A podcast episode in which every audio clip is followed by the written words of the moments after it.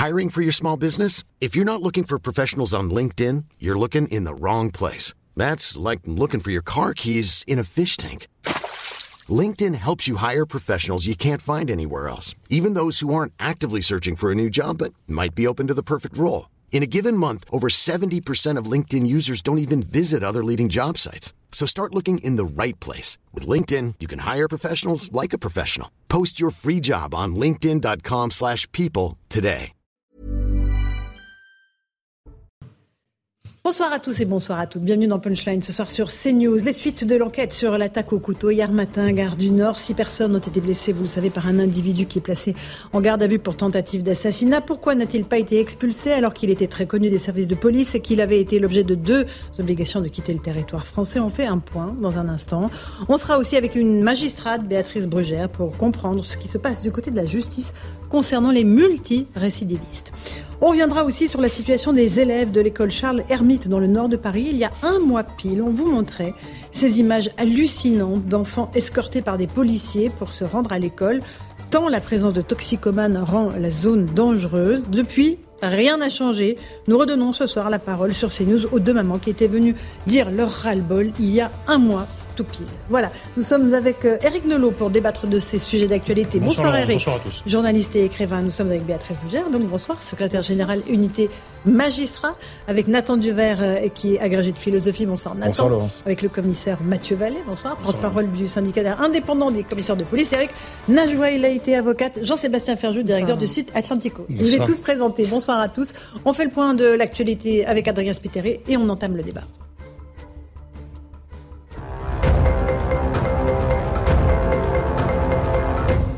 La CGT Pétrole appelle à la mobilisation contre la réforme des retraites. Le syndicat prévoit des grèves les 19 et 26 janvier prochains, quelques mois après la mobilisation pour une augmentation des salaires. Elle avait eu lieu dans les raffineries et les dépôts pétroliers, provoquant d'importantes difficultés d'approvisionnement. Elisabeth Borne demande aux syndicats de ne pas pénaliser les Français. Ils appellent à une mobilisation contre la réforme des retraites le 19 janvier prochain. La première ministre dit vouloir convaincre. Elle recevait à Matignon trois représentants des Républicains ce matin. L'exécutif compte sur le soutien de la droite pour faire passer le texte à l'Assemblée nationale. Le RN défend ses propositions à l'Assemblée aujourd'hui. Parmi elles figure le port de l'uniforme. Le Rassemblement national veut le rendre obligatoire dans les écoles et collèges publics. La gauche y est opposée. Le parti dénonce le sectarisme de ses adversaires politiques. Et puis deux ans de prison avec sursis pour le chasseur responsable de la mort d'un franco-britannique dans le Lot. Il avait été atteint par une balle alors qu'il coupait du bois sur un terrain en 2020. Le directeur de la battue a lui été condamné à 18 mois de prison avec sursis par le tribunal correctionnel de Cahors. L'auteur du tir se dit désolé de son geste. Il est interdit à vie de chasser. Merci beaucoup Adrien Spiteri pour ce rappel des titres de l'actualité. On va faire le point maintenant sur ce qui s'est passé à la gare du Nord euh, hier. Vous savez, cet individu euh, qui a attaqué à l'arme blanche euh, six personnes, dont des policiers. C'est d'ailleurs un policier hors service qu'il a neutralisé avec son arme. on en sait plus sur cet individu qui a été placé en garde à vue pour tentative d'assassinat. Son identité est toujours en cours de vérification. En revanche, on est absolument certain qu'il n'a pas été expulsé malgré plusieurs OQTF. On le fait le point tout de suite avec Amoré Bucco. L'auteur présumé de l'attaque à la gare du Nord ne possédait pas de papier d'identité. Il a déclaré s'appeler Mohamed Amin M.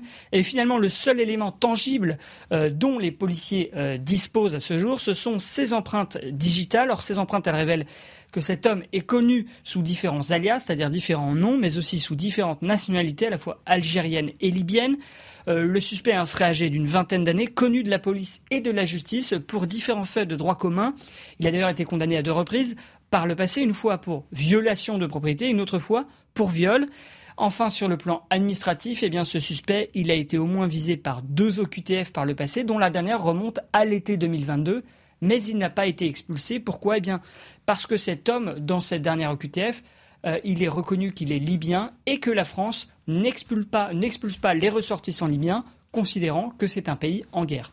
Euh, voilà pour euh, la situation de cet homme, Béatrice Brugère. Comment se fait-il euh, qu'il ait alors je, sais que vous ne vous occupez pas spécifiquement des expulsions, mais c'est vrai qu'on a envie de se tourner vers les magistrats à la fois sur le côté multirécidiviste, hein, condamné pour viol, mm. etc., et puis sur le côté bah, les deux OQTF qui sont restés comme ça, en l'air. Oui, mais alors, euh, bon, ce débat, on l'a déjà eu plusieurs fois. On touche toujours euh, la même problématique qui n'est pas résolue. C'est surtout ça le, sujet, c'est qu'on ne résout pas les problèmes qu'on explique à longueur de plateau et à longueur euh, d'affaires qui sont des affaires graves, puisque il faut quand même le rappeler, la problématique des OQTF, c'est une problématique d'abord du ministère de l'Intérieur. Alors, je, je, je, veux bien endosser aussi. Le policier est là, il est là, il vous écoute. Il sera là.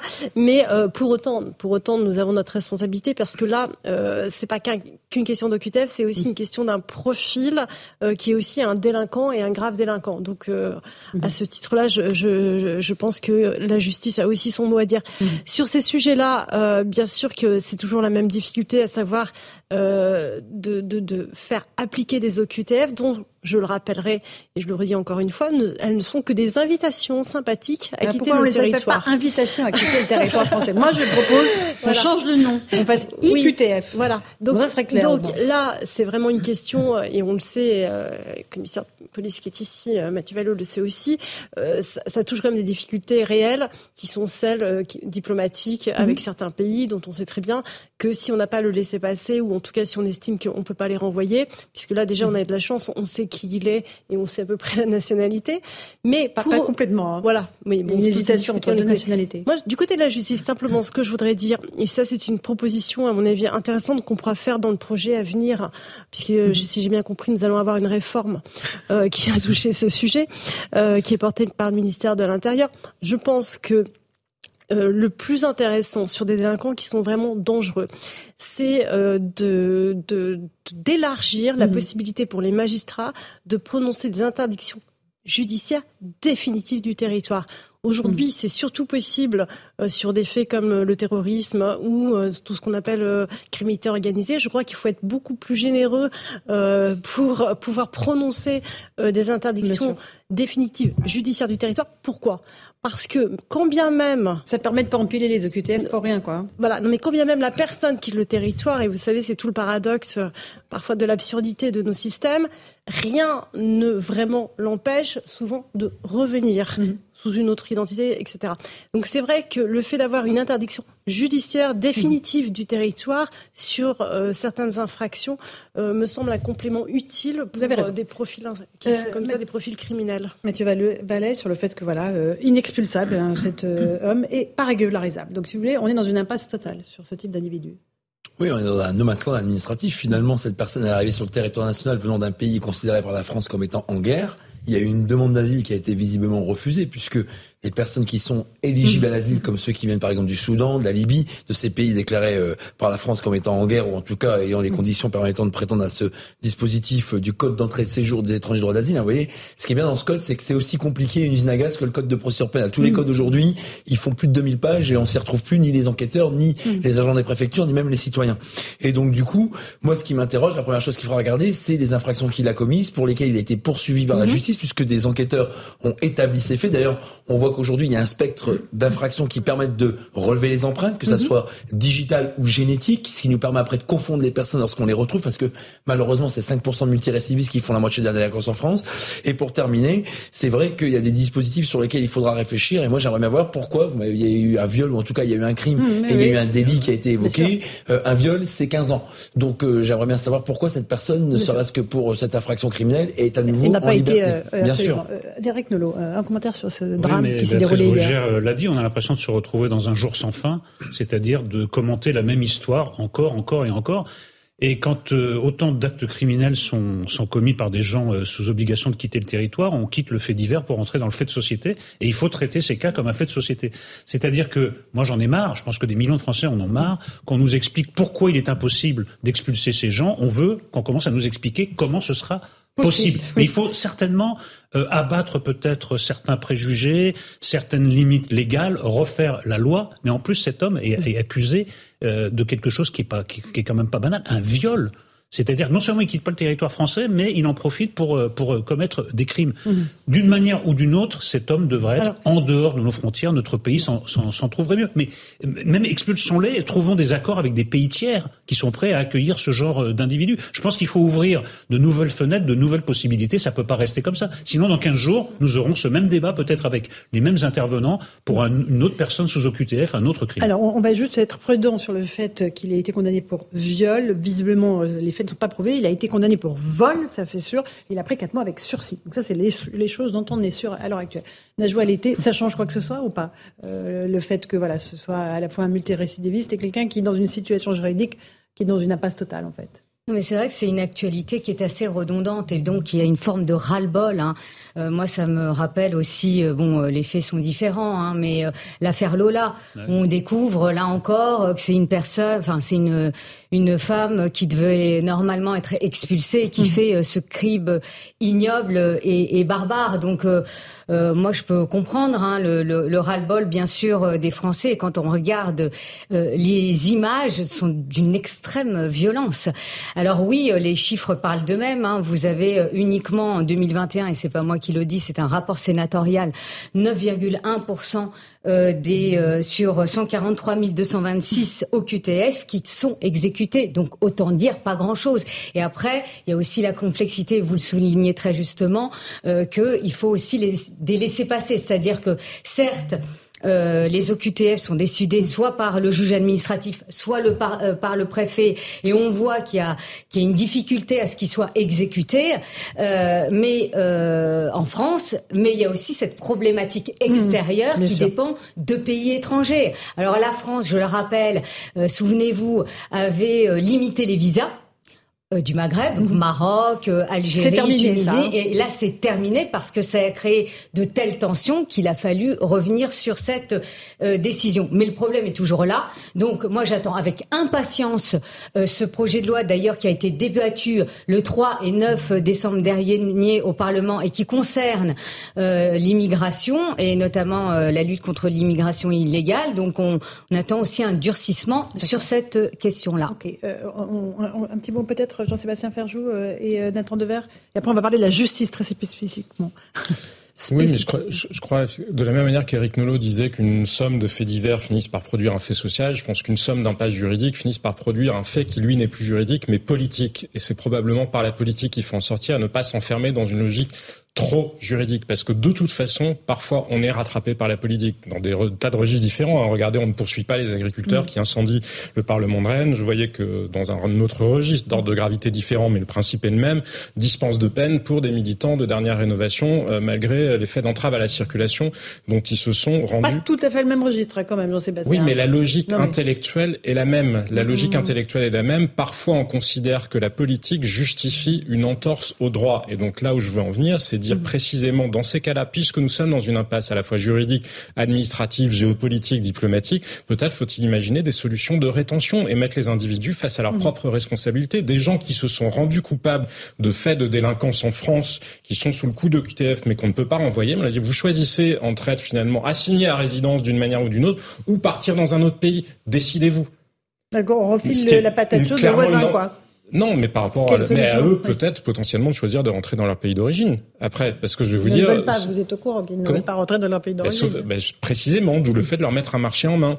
C'est soit vous êtes assigné à résidence en France, soit vous rentrez. Ce qui est extraordinaire par rapport au droit, au droit commun, effectivement. Et c'est pour ça que je vous disais tout à l'heure, il y a des circonstances où mhm. la politique sait sortir des impasses juridiques parce que sinon on ne s'en sortira jamais. Et malheureusement, tout ce qu'on ne fait pas maintenant, je pense que nous le paierons dans le sang dans quelques années. Dans le sang, vous dites? Oui, dans, le sang, dans quelques années, effectivement, mais on le paye déjà un peu. On le paye déjà là, oui. Mm. Nathan Devers. Ce qui est complexe dans le cas des OQTF, c'est que c'est une mesure administrative. Il y a énormément de recours qui existent. Euh, les motifs de l'OQTF sont, sont, variés. On peut avoir une OQTF pour un, un, titre de séjour qui est expiré. Il y a en France beaucoup de gens qui travaillent, qui travaillent de manière non déclarée, mais qui sont sous OQTF. Donc c'est et, et surtout, on parlait de la Libye, mais là manifestement c'est entre deux pays que ça se joue, entre l'Algérie et la Libye. Il y a beaucoup de pays et pas seulement les zones de guerre, des pays comme l'Algérie, qui ont décidé de couper, euh, le, presque de hmm. couper totalement les laissés-passer consulaires, notamment depuis la crise sanitaire. Donc il me semble que c'est difficile d'avoir des solutions à l'échelle purement nationale, mais que les solutions soient internationales pour l'OQTF. En revanche, dans le cas de la multirécidive, est-ce qu'il s'agit de vol, est-ce qu'il s'agit de viol euh, ou des deux Enfin, on, verra mhm. plus plus en avant sur sur son cas à lui. Mais dans le cas de la multirécidive, oui, là il y a, euh, à mon avis, des choses qui peuvent être de l'ordre de la politique intérieure à changer, parce que encore une fois, quand on ne condamne pas fermement euh, un délit grave comme un viol, je laisse ça entre parenthèses, c'est peut-être pas ça. On est absolument, pour l'instant, on n'est absolument pas sur ça. on est plutôt sur des délits mineurs. Hein, même sur des délits mineurs. Mais en tout cas, si on si on ne si une condamnation n'existe pas pour des délits mineurs, on le sait qu'il y a beaucoup de profils de multirécidivistes qui n'ont pas une condamnation, même parfois pour des choses graves, dès leur premier délit ou leur premier crime, et qui après sont en, quelque sorte incités ou rentrer, à, rentrer dans une sorte de cercle vicieux qui les pousse à, une sorte d'engrenage. Et donc là, il y a des solutions à voir. On, va s'intéresser un peu à la justice. C'est pour ça que je vous ai demandé de venir, Béatrice Bruget. On a un sondage CSA pour CNews qui dit que 87% des Français interrogés estime que la justice est trop laxiste avec les multirécidivistes. Alors c'est vraiment euh, quelque chose de très précis. Comment interpréter ces chiffres? Qu'est-ce qu'ils disent de notre société? Élément de réponse avec Solène Boulan et je vous passe la parole ensuite. C'est une gare à la croisée des mondes. D'un côté, 700 000 voyageurs quotidiens, travailleurs ou touristes étrangers. De l'autre, une délinquance omniprésente. Les chauffeurs de taxi redoutent ce lieu. Donc je crois que ce n'est pas le bon sujet qui est parti. C'était le sujet sans doute sur la gare du Nord. Vous voyez comme quoi on ne veut pas dire que la justice est trop laxiste. C'est vous qui avez, c'est vous qui étiez en régie, qui avez euh, embrouillé les fils de notre régie. Alors est-ce qu'on a le sujet maintenant? Est-ce qu'on peut Allez, on regarde le sujet de Solène Boulan. Une majorité de Français estiment que la justice est trop laxiste avec les multirécidivistes, 87% selon un sondage CSA pour CNews. Globalement, les jeunes et les moins jeunes partagent la même opinion sur le sujet, avec un avis partagé à plus de 80% selon les différentes catégories d'âge. 84% des 18-24 ans estiment que la justice est trop laxiste avec les multirécidivistes, contre 86% des plus de 65 ans. Du côté des opinions politiques, la droite est un peu plus sévère sur le constat, puisqu'ils sont 92% de partisans interrogés à trouver que la justice est trop laxiste envers les multirécidivistes, contre 77% à gauche. En cause, une justice qui ne réussit pas à décourager les récidivistes de commettre des infractions. On s'est refusé à rétablir les peines planchées, c'est-à-dire des peines minimales pour les récidivistes, on a supprimé les courtes peines d'emprisonnement jusqu'à six mois d'emprisonnement. On a un système d'aménagement des peines qui est très généreux. Un jeune qui est condamné à trois ans pour des trafics de stupéfiants, s'il fait un an, c'est bien un maximum. Donc il y a un sentiment d'impunité et aussi le problème de l'inexécution des peines compte tenu du manque de places de prison. En 2023, le budget de la justice augmente pour la troisième année consécutive de 8% pour s'établir à 9,57 milliards d'euros. Voilà pour le constat. Euh, j'imagine que voilà le fait de voir que 84% des 18-24 ans trouvent que la justice est trop laxiste avec les multirécidivistes, c'est pas quelque chose qui vous euh, qui vous rend optimiste. Oui, non. Alors moi, moi j'entends ces sondages, même si on peut les critiquer, parce que la manière dont on pose les questions est souvent à, peu précise par rapport à la réalité juridique, parce que sans faire du tout un cours de droit, c'est pas du tout le sujet.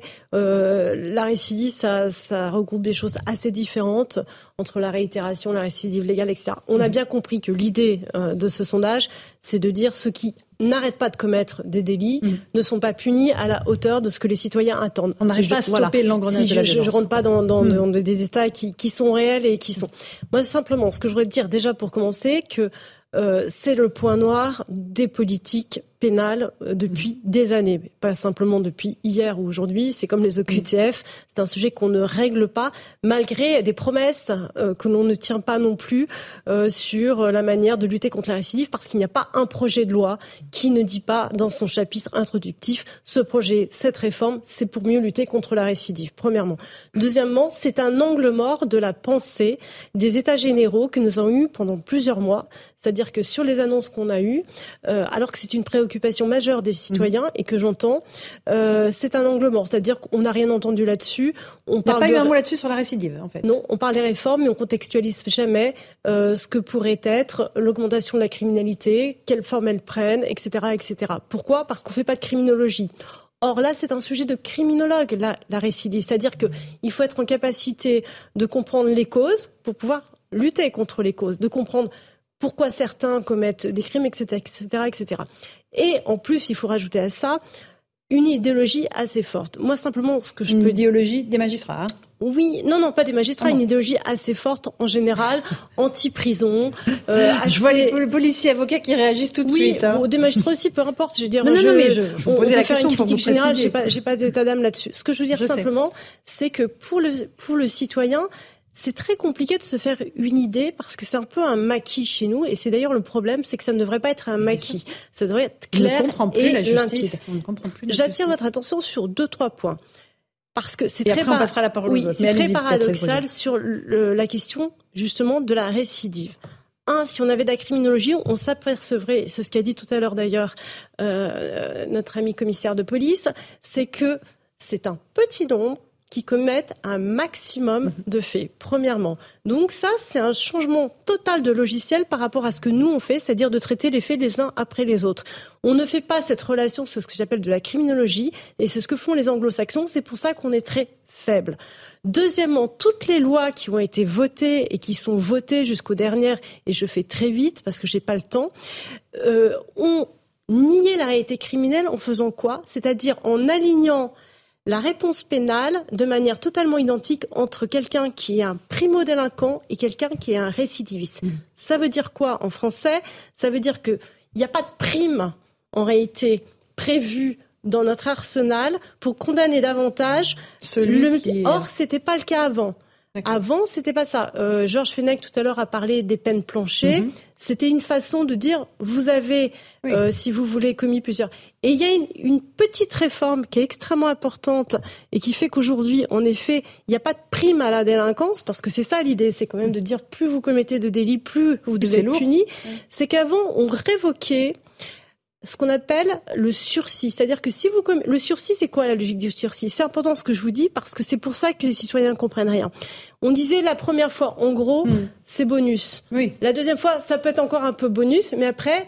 Si vous continuez, on va solder les comptes et on révoquait les sursis. Et on accumule les peines. Hein, Exactement. Et à un moment, on soldait les comptes. C'est ce que d'autres pays font. Depuis la loi Taubira, et tout s'en est suivi, on a fait sauter cette petite chose qui fait qu'aujourd'hui, et c'est ça qui en mmh. fait alimente le soupçon, vous enfin pas le pas soupçon de laxisme, c'est Mmh. qu'on a l'impression que même si vous commettez plein de délits, Mmh. en réalité ça ne tombe jamais ou ça tombe très très tard. Et ça c'est important. Ah, ou jamais d'ailleurs. Alors je pourrais continuer euh, la démonstration, non, mais c'est très pas, intéressant pas le sujet. Et c'est pour ça que le procès en laxisme doit être vu de manière un petit peu plus large sur à la fois la législation, la politique pénale, l'absence de criminologie, etc., etc. J'indique simplement, et je vous promets Laurence que c'est ma dernière phrase, que sur les crimes les plus graves, ce sont les citoyens qui sont les juges. Oui, absolument. Or, le taux de récidive aujourd'hui, j'ai regardé avant de venir, le plus important est sur le, le, les crimes. Voilà. Donc, c'est une vision beaucoup plus large qu'il faut avoir sur le laxisme. Parfois, oui, même ça. souvent, moins, pour le dire clairement, moins sont souvent moins sévères que, que les magistrats les, les professionnels. Oui, oui, c'est ça. En fonction. Je bon, traduis le qui passionnante par ailleurs. Euh, alors, peut-être un petit mot de- du commissaire et de l'avocate, de Monsieur Mathieu Vallet et Un, un petit mot, Laurent, c'est toujours compliqué pour euh, parler. Oui, vous euh, êtes tous très bavards euh, c'est euh, vrai, la plus mais barrée. Donc, la euh, principale difficulté, si ce n'est la première des difficultés, des adversités des policiers aujourd'hui. Vous savez, moi j'ai les réseaux sociaux. Et tous les jours, j'ai des policiers qui m'écrivent. Il n'y a pas de petits ou de grands délits, mais pour des infractions qui quand même devraient appeler quand même à, au sursaut collectif. À Évry, à euh, Geneviève des Bois, qu'on a des policiers qui sont frappés, qui sont bousculés, qui ont des jours d'incapacité de travail et qui retrouvent les mêmes délinquants le lendemain alors que la veille ils les ont interpellés, c'est plus possible. Quand vous avez un Saint-Ouen, il y a dix jours, une personne qui a été interpellée sans papier, avec une OQTF, puisque visiblement depuis quelques mois c'est à la mode. Euh, cinq fois et que les enquêteurs du commissariat de Saint-Ouen le retrouvent pour la cinquième fois en cinq mois dans le bureau euh, du flagrant délit et que derrière vous avez un policier qui frappe hors service parce qu'il a le courage d'aller interpeller quelqu'un qui commet un énième vol de téléphone portable et que la justice remet une convocation pour un jugement dans dix mois, où est le sens de la peine pénale? Où est le sens de la réponse pénale? Et pardon de le dire, mais comme je discute avec tout le monde et que j'ai pas euh, d'a priori sur personne, j'ai même parlé avec certains magistrats du tribunal judiciaire de parler de Monsieur Scurtis par exemple qui euh, dirige les comparutions immédiates au tribunal tribunal judiciaire de Paris. Vous savez que c'est devenu la bête noire du syndicat de la magistrature et des euh, médias qui n'aiment pas la police et même euh, mm. d'une certaine manière les victimes, puisque à chaque fois on sacrifie la reconstruction des victimes sur l'autel de la réinsertion des voyous, qui est absolument obsessionnel chez certains, parce qu'ils condamnent systématiquement à la prison ferme des gens qui sont pas là mm. pour des vols de poules ou pour des vols de jambon chez Monoprix. Eh ben, ce qui est flagrant, c'est que dès qu'on a de la sévérité, dès qu'on a de l'incarcération, dès que les délinquants savent qu'ils risquent gros et qu'ils vont aller en prison dès qu'ils touchent à un uniforme, dès qu'ils font des infractions graves, eh ben là, on aura une vraie politique. Alors je termine sur les petite mesure où on avait été convoqué les syndicats de police à Vendôme et finalement on avait eu le tort de pas ramener des coloriages parce que finalement on nous a dit à l'issue des échanges des états généraux de la justice avec euh, le ministre de la justice bah vous avez été trop technique vous évoquez des sujets comme euh, effectivement les constructions de places de prison les peines planchées on nous a dit non mais ça c'est pas d'actualité c'est pas important faites-nous trois propositions qui sont communicables concrètes et vendables mais le problème c'est que euh, c'est pas comme ça que ça doit marcher, mais c'est comme ça que ça nous a été vendu. Donc ça n'a peut-être pas été dit suffisamment. Moi, le syndicat que je représente a le courage de dire les choses. Euh, moi, je vous dis, depuis 15 ans, Laurence Ferrari, tout a été mis en œuvre pour défendre les voyous et pour abandonner les victimes dans le système pénal d'aujourd'hui. et certains magistrats, moi je suis désolé de le dire, par idéologie, sont plus dans la culture de l'excuse plutôt que dans la culture de la sévérité. Et qui c'est qui le paye sur le terrain? C'est les victimes. Les victimes abandonnées, méprisées, dernière roue du carrosse, avec moins de droits que les personnes mises en cause ou condamnées. C'est ça que les gens ne comprennent plus. Et ça, c'est la réalité du quotidien. Je vous parle pas des sondages, des chiffres ou effectivement de la surreprésentation de la peut-être en matière criminelle. Je vous parle de ce que vivent les policiers qui, eux, ne euh, ne, ne, discutent pas et ne font pas des grands débats, ils sont sur le terrain dans le main dans le cambouis tous les jours. Petite pause, on reprend ce débat dans un instant euh, parce que voilà, le, le, temps file et c'est passionnant. Mm. Allez, à tout de suite, on fait une pause dans Punchline sur CNews. Il est 17h30, bienvenue si vous nous rejoignez un instant sur CNews. Tout de suite, le rappel des titres de l'actualité avec Adrien Spiteri.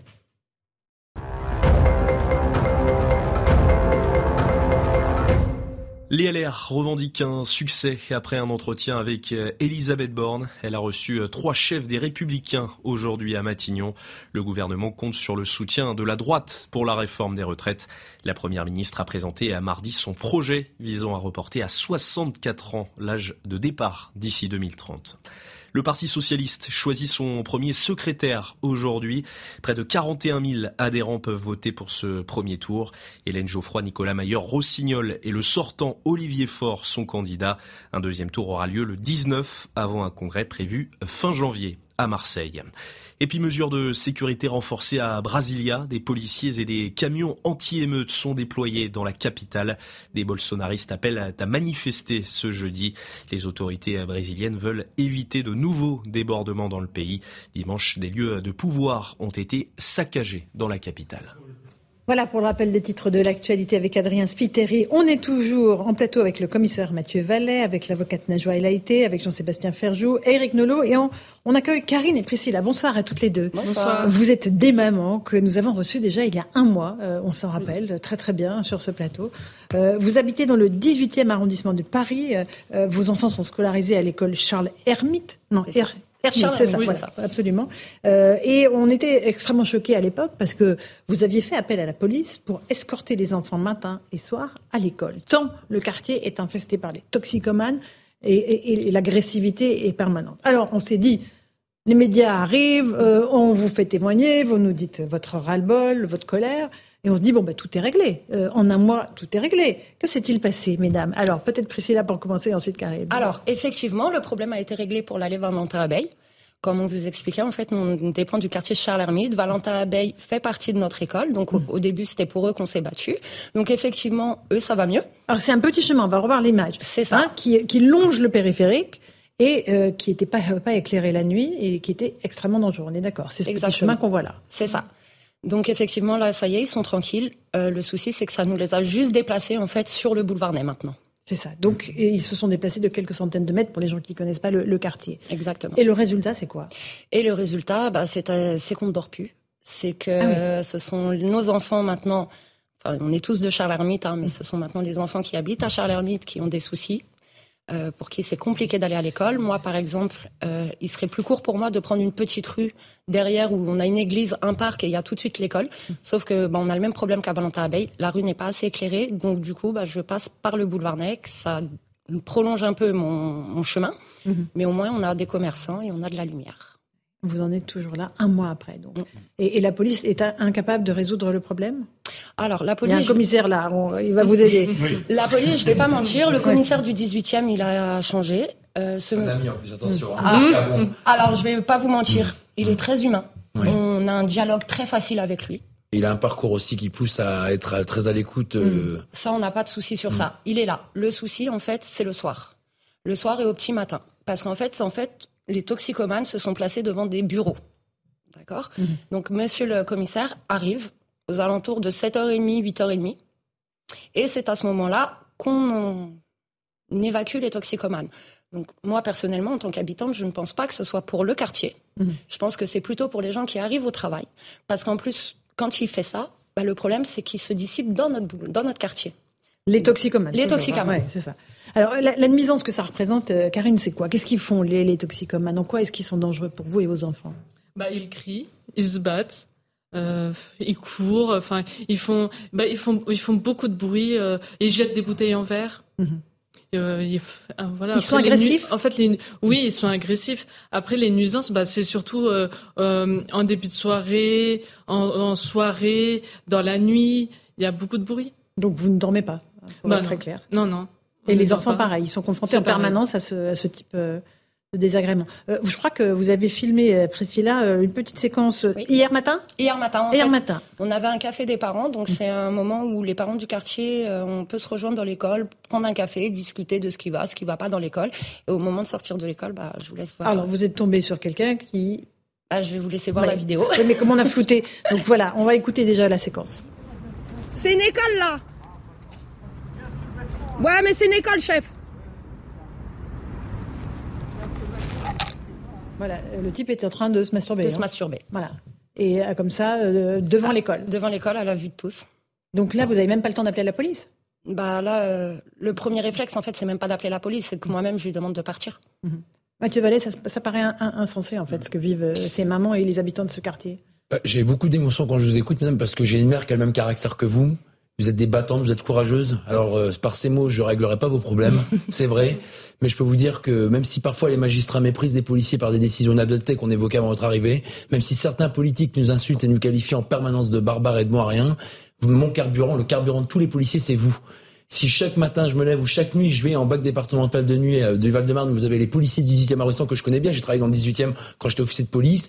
Tous les jours, on est sur la voie publique pour lutter contre ces voyous qui vous pourrissent votre existence. Je vous promets que c'est vrai. Alors évidemment qu'à chaque fois qu'on vient, ils, bah, ils partent. À chaque fois qu'on les évacue, ils vont ailleurs, ils embêtent d'autres personnes. À chaque fois qu'on démantèle la pointe d'île, ils en occupent un autre. C'est un travail sans fin. Et c'est dire pourquoi nous, les syndicalistes, souvent on râle sur la justice, sur les politiques, sur les moyens, parce que ceux qui en payent le prix fort, c'est vous. Et vous voyez, vous, vous n'êtes pas dans la discussion, vous n'êtes pas dans le verbiage, vous êtes dans l'activité quotidienne. On voit sur cette vidéo, expulsez vous-même cette personne qui se masturbe devant une école de, de, de gamins. Et c'est une honte pour la République, ça. C'est pas la France que nous on aime et qu'on défend. La France qu'on aime et qu'on défend, c'est celle des gens comme vous qui payez des impôts, qui êtes intégrés et qui finalement vous voulez éduquer la, la meilleure éducation pour vos enfants. C'est pour ça que vous faites penser d'une certaine manière au même parcours que j'ai eu en grandissant dans une cité. Et donc moi, Pierre Cabon, le commissaire dont vous parlez, bah, dès la sortie du plateau, je l'appellerai. Et effectivement, franchement, je sais que parfois on a tellement de missions de police qu'on n'arrive pas dans les deux minutes. Parfois la circulation que euh, la maire de Paris nous rend impossible, rend difficile d'être rapidement sur place, mais je vous promets que notre carburant, notre motive, notre motivation absolue, c'est vous. En permanence, c'est vous. On n'est pas policier si on n'est pas obsédé par les problèmes que vous nous faites remonter.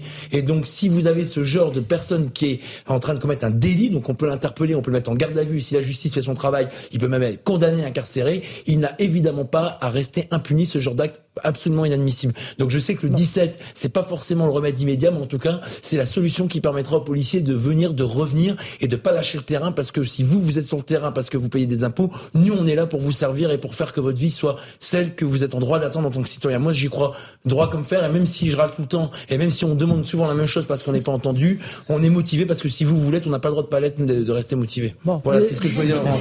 c'est du cœur là. L'énergie, mais c'était pas, c'était pas fake hein, Hein. On peut pas dire que ça Mm. sort pas Non, du cœur pour Mathieu Vallet. Mais, on le reproche, la hein, bonne, vous savez. la bonne pas- volonté des pas est mais, euh, vous savez, au moins je parle avec le cœur, avec les tripes, parce que le jour où c'est plus le cas, j'arrête. Parce que les policiers, c'est ça. C'est des affectifs, c'est des gros affectifs. Alors on râle beaucoup quand on n'est pas content. Et Oui, comme vous, on est frustré. Parfois on vient, on interpelle les toxicomanes que vous connaissez, on interpelle les dealers, les cuisines des, des- des- du crack là qui sont en Seine-Saint-Denis puisque vous habitez Valentin Abeille, c'est juste derrière la plaine Saint-Denis, hein. ou même Aubervilliers pour ceux qui sont à Porte de la Villette. Et ben évidemment on les interpelle, mais comme ils ressortent, comme certains moudous sont du Sénégal, on les expulse pas. Et ben c'est euh, l'océan qu'on vide à la petite cuillère, mais on continue à utiliser la petite cuillère parce que finalement si on le fait plus, on vous abandonne. Alors Karine, vous vouliez rajouter quelque Ce chose matin, euh, on est sorti très tôt. On s'est fait euh, agresser donc euh, par un toxico. Donc on a appelé le 17. On a signalé ce qui se passait. Et euh, donc on a donc on leur a dit l'adresse, etc. Et en fait, on est monté dans le dans la voiture. Et euh, cinq minutes après, on a appris que cette même personne, donc ce même toxico, avait volé un téléphone. D'accord. Donc les Donc- policiers sont arrivés rapidement et vous ont permis d'interpeller la personne que vous avez désignée. Bah Non, non, je crois pas. bah D'accord. non, bah non, il a eu le temps en fait de voler euh, le téléphone. Mais quand c'est comme ça, déposer plainte. Ça, Alors les gens, c'est un peu. Mais ils vont passer leur, elles vont passer leur journée à poser plainte. Oui, mais justement, Après, on peut mais pas- la motivation que vous avez à occuper Oui. la voie publique pour protéger vos enfants, ayez la même Ah bah. motivation. Je sais que vous l'avez à déposer plainte au bout de 10 plaintes. Si on retrouve l'individu, on. Après, après, après, Non, je suis parce que leur désolée. histoire est touchante, évidemment. Oui, après, je suis désolée, mais c'est pas normal que moi, en tant que maman, je, je fasse la sécurité dans On le est quartier. C'est pas normal. Vraiment, c'est vraiment pas normal. Priscilla. Après, moi, comme je vous disais tout à l'heure, le commissaire, on peut discuter avec. Le maire du 18e, on peut discuter avec. Maintenant, moi, la personne en qui je veux vraiment, c'est le ministre de la Santé, c'est le ministre de l'Intérieur. C'est tous ces gens-là, en fait. Tous Mmh. ces gens-là qui pourraient nous protéger. Il faut savoir qu'il y a eu un plan crack qui a été signé en 2019. Il devait coûter 9 millions. On en est à 25 millions. Ils sont partis où, tous ces millions Parce que quand on voit le résultat, excusez-moi, mais pour moi, c'est de l'argent qui a été gaspillé. On nous dit qu'ils prêchez un convaincu, là. hein. Ils sont toujours là, les, les crackers. ils sont toujours là. On nous dit qu'ils sont malades. Alors dans ces cas-là, excusez-moi, mais quand c'est des personnes âgées qu'on nous dit ils n'ont pas le pouvoir de décider, car ils ces gens-là, pour moi, c'est pareil. Quand ils sont sous leur crack, ils ne sont pas capables de décider ce qui est bon pour eux ou pas. Donc moi, pour moi, en fait, ils devraient prendre des décisions, mais des vraies décisions. Les prendre, les mettre à l'hôpital et les forcer à se sevrer. Tout à fait. Je suis mais d'accord. Et d'ailleurs, on devrait même supprimer la salle de shoot qui est dans le 10e arrondissement. Elle ne sert strictement eh à rien. Ça n'empêche pas les, ça n'empêche pas les gens Les gens, bien 18e sûr. de voir des scènes de Alors Eric, de- vous aurez tous la parole parce que là, Eric, vous étiez là la dernière fois. D'abord, mesdames, je suis ravi de vous revoir, mais j'espérais que ce soit pour discuter d'autre chose. Mais malheureusement, c'est du, c'est du même sujet. Euh, peut-être qu'on parlera tout à l'heure des uniformes à l'école, mais moi, il me semble que la priorité, c'est que tous les gamins puissent aller en sécurité à l'école avant de se, avant de se, dé- se demander ce qu'ils devraient porter ou pas. Mais justement, moi, c'est ma question porte sur les enfants. Comme ils sont exposés quand même à, à- à répétition, est-ce que vous observez chez eux quelque chose qui va pas Ils commencent à être un peu traumatisés. Ils vous parlent spontanément de ce qu'ils voient. Vous essayez de les protéger, les policiers essaient de les protéger, mais comment eux ils réagissent? Karine. Euh, pour ma part, moi, mes enfants, quand ils voient quelqu'un qui n'est pas normal, ils changent de trottoir. Donc ils voient tout de suite, euh, ils se sentent pas en sécurité. Donc, euh, donc moi non plus. Donc je regarde, donc ils me regardent, donc ils se disent bon, on change de trottoir et puis ben on sera, on pourra aller à l'école comme ça quoi. C'est-à-dire qu'ils ne jouent jamais tout seuls dans la rue, en bas de l'immeuble, tranquille, Ah au non, ballon, pas- tout ça. Ah bah non, c'est pas possible. Même le parc, ça C'est y pas est, c'est fini pour nous. Ah oui. Le parc, on ne peut plus y aller. Donc en fait, vous avez intégré la situation. Tout le monde s'adapte aux dealers, quoi, en, réalité, Bah, et aux- en toxicos. En fait, on n'est plus chez nous, ils sont chez eux. Voilà, c'est c'est ça, ça. en fait. Ah oui. C'est terrible. Najwa, elle a été, euh, Ouais, j'imagine, ça vous une- fait moi, réagir c'est une actualité qui m'émeut et je vais vous dire pourquoi. Parce que euh, je regardais euh, l'actualité et je tombe sur euh, une élève accompagnée par les forces de l'ordre et, et en effet, je, je, je- je salue l'investissement des forces de l'ordre, surtout que c'est- pas simple de- de- dans, son, dans ce contexte-là. Et ça m'a, je vais vous dire, ça m'a choqué parce que je me suis dit, mais est-ce qu'on est en France? Et là, vous disiez très justement, Eric Nolot, vous dites, mais en fait, vous vous êtes adapté. Ben non, on doit pas s'adapter à ça. Et j'étais tellement choquée par ces images-là que j'ai appelé une association euh, qui s'appelle La Remontée et qui euh, met en avant euh, les, les difficultés liées au crack dans le 18e arrondissement, dans le 19e arrondissement, parce que comme vous le disiez, eh bien, euh, le problème, il se déplace. Depuis euh, le démantèlement de la colline du crack, ce problème se déplace et les forces de l'ordre ont beau faire, eh bien, euh, le problème est toujours là parce que ce n'est pas qu'une question de sécurité euh, publique, c'est aussi une, sécu- c'est une, aussi une, c'est une question de santé publique. Et, et euh, j'écoutais tout à l'heure le maire du 18e qui euh, disait, euh, mais euh, le ministre, qu'est-ce qu'il fait de, de, de la santé? Donc à un moment, moi aussi, je pensais que ce problème-là avait été réglé. Et quand j'ai eu cette association, elle m'a dit, mais Pas du tout, euh, pas du tout. Au contraire, il y a eu beaucoup d'annonces. Et c'est toujours la même chose. Les choses ne changent pas. Alors, euh, je veux bien qu'on sanctionne les consommateurs, mais vous le rappeliez aussi l'existence de ce rapport qui date, euh, ce plan du, sur le crack qui date de 2019 et qui proposait notamment des solutions d'hébergement pour qu'ils n'occupent pas l'espace public de manière à ce qu'ils n'embêtent pas les habitants. Mais là, je sais même pas où ça en est. Ça, euh, ça, a été, euh, ça a été proposé. là peut-être. Apparemment, il y a eu 70 places d'hébergement. Mais 70 places d'hébergement, quand on voit le nombre de mm. toxicomanes, c'est insuffisant. Mm. C'est vraiment insuffisant. ils ont tous âge. Euh, ils sont, ils, ont un âge. Il y a un profil type de toxicomane. Il n'y a pas de profil type. Il y a mm. tous les âges. ce que je remarque, par contre, c'est qu'il y a de plus en plus de femmes, de plus en plus jeunes, et qu'elles sont encore plus agressives que les garçons. D'accord. Ça, c'est terrible. Karine, pareil pour vous Oui, bah, ils, se sont, enfin, ils se sont multipliés et euh, ils sont devenus beaucoup plus dangereux.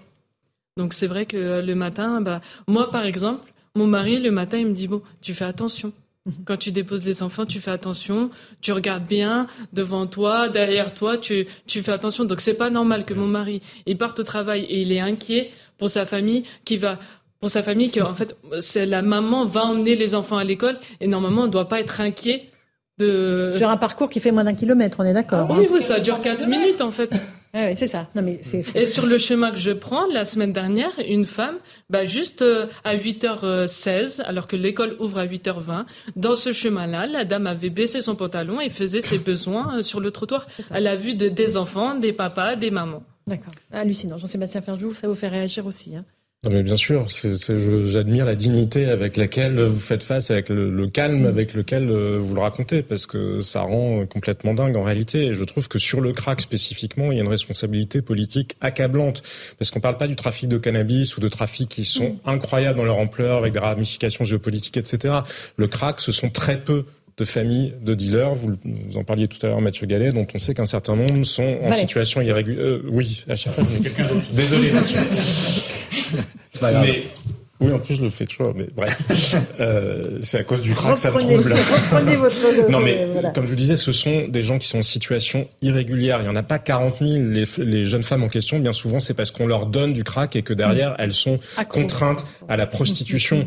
Donc, il y a une responsabilité politique accablante parce que ça n'est, pour le coup, c'est un problème qui est d'ampleur à peu près gérable, contrairement à d'autres problèmes où il serait vraiment démagogique de dire euh, ils font rien.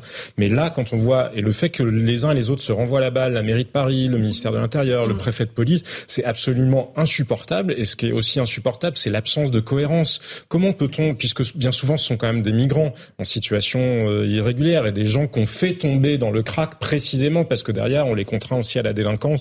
On voit comment ça se passe dans ce quartier-là, comme mm. comme au Trocadéro. Mais quelle est la logique pour la mairie de Paris de venir s'en désoler, comme quand parfois euh, Madame Hidalgo le fait, derrière d'accorder des subventions massives aux associations qui précisément aident aux filières qui font venir les migrants. mais oui, mais cette responsabilité-là, elle existe. Il faudra bien un jour trancher le nœud parce que malheureusement, les responsables politiques, bien souvent, veulent avoir une bonne image. Donc, ils viennent, ils se déplacent, ils font du tourisme ministériel et puis derrière les décisions difficiles, ils ne veulent pas les prendre parce qu'ils mm. veulent surtout pas qu'on leur dise ah oui, mais vous êtes raciste, vous êtes ci, vous êtes ça. Mm. Malheureusement, ce sont les Français qui le payent. Karine. Aujourd'hui, la question euh, que moi j'aimerais poser à l'État, à la France, à Emmanuel Macron, au ministère de la Santé, c'est est-ce qu'on attend un drame pour pouvoir bouger en fait. Parce que du coup, ils sont. Enfin, quand on vient là, vous, vous voyez des petites situations qui se mm. passent à la journée, euh, voilà. Mais nous, on, côtoie ça au quotidien. Donc c'est la, la violence et la dangerosité au quotidien. Et ça ne Donc nous, jamais. on sait bien que c'est. Je veux dire, quand ils lancent la bouteille de verre et qu'on passe avec nos enfants, vous imaginez? Juste un enfant qui reçoit la bouteille de verre. Mhm. Donc on attend quoi? On attend qu'il y ait un drame, on attend qu'est-ce qu'on attend? Mhm. Pour après faire un hommage et après tout le monde pleure les fleurs devant la télévision. Voilà, c'est ça en fait. Oui, là. Moi, mon autre question, ce serait est-ce que les enfants du Nord-Est parisien valent moins que les autres enfants? Mais oui. Que les enfants raison de poser Exactement. Parce qu'en fait, c'est toujours pour nous. Moi, c'est ce que je disais l'autre fois. Je demande pas à ce qu'on règle le quartier à Charles-Hermite pour que ce soit encore Eol, Stalingrad et d'autres qui aient le problème. Moi, c'est pas ce que je leur demande parce qu'on a tous des enfants, on a tous de la famille et je souhaite ça à personne. Mais est-ce que nos enfants valent moins que d'autres enfants? C'est le sentiment que vous avez. C'est le sentiment que j'ai, un sentiment d'injustice. Alors nous, on dit égalité, liberté, égalité, fraternité. Liberté, on ne l'a plus. L'égalité, on ne l'a pas. Et la fraternité, bah, elle est où bah, bah Elle est entre vous, mais bon, c'est pas suffisant. Il y a des quartiers où cette situation, en effet, serait impensable. Ce serait réglé d'une manière ou d'une autre en quelques heures. Et là, ça devient endémique. Donc, ah vous avez raison de ressentir cette sensation d'injustice. Le problème de l'immigration, il est réel, comme le disait Jean-Sébastien Alors, moi, le problème de l'immigration, je vais pas vous mentir. Je parlais des dealers, beaucoup. Ouais, moi, en fait...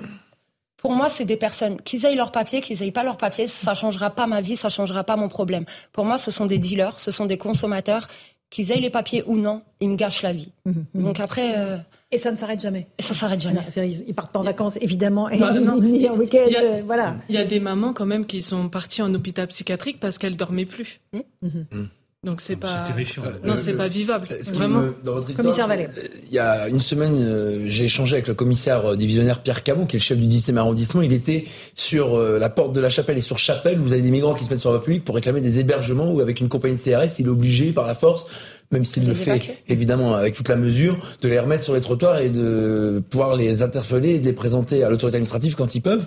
Mais vous savez, moi, toutes les semaines, quasiment, je vais voir Bernard Bobroska, qui est le patron de tous les policiers de Paris, dans son bureau à la préfecture de police de Paris. Il était sur place, la dernière Vous avez dû voir, il nous a Alors, il nous a promis, on lui a, on l'a, on l'a interpellé, on, a su mm. qu'il était là, on a couru à Valentin Bell. Jour et nuit. Le commissaire, justement, lui a demandé de parler avec nous. Il nous a dit... Je suis parenthèse, vous avez des commissaires de terrain qui sont euh, avec leur effectif parce qu'ils mm. euh, sont conscients des problématiques. Il nous a dit, on sera là jour et nuit. Alors, la journée, ok, ils sont là. La nuit, ils nous ont complètement oubliés.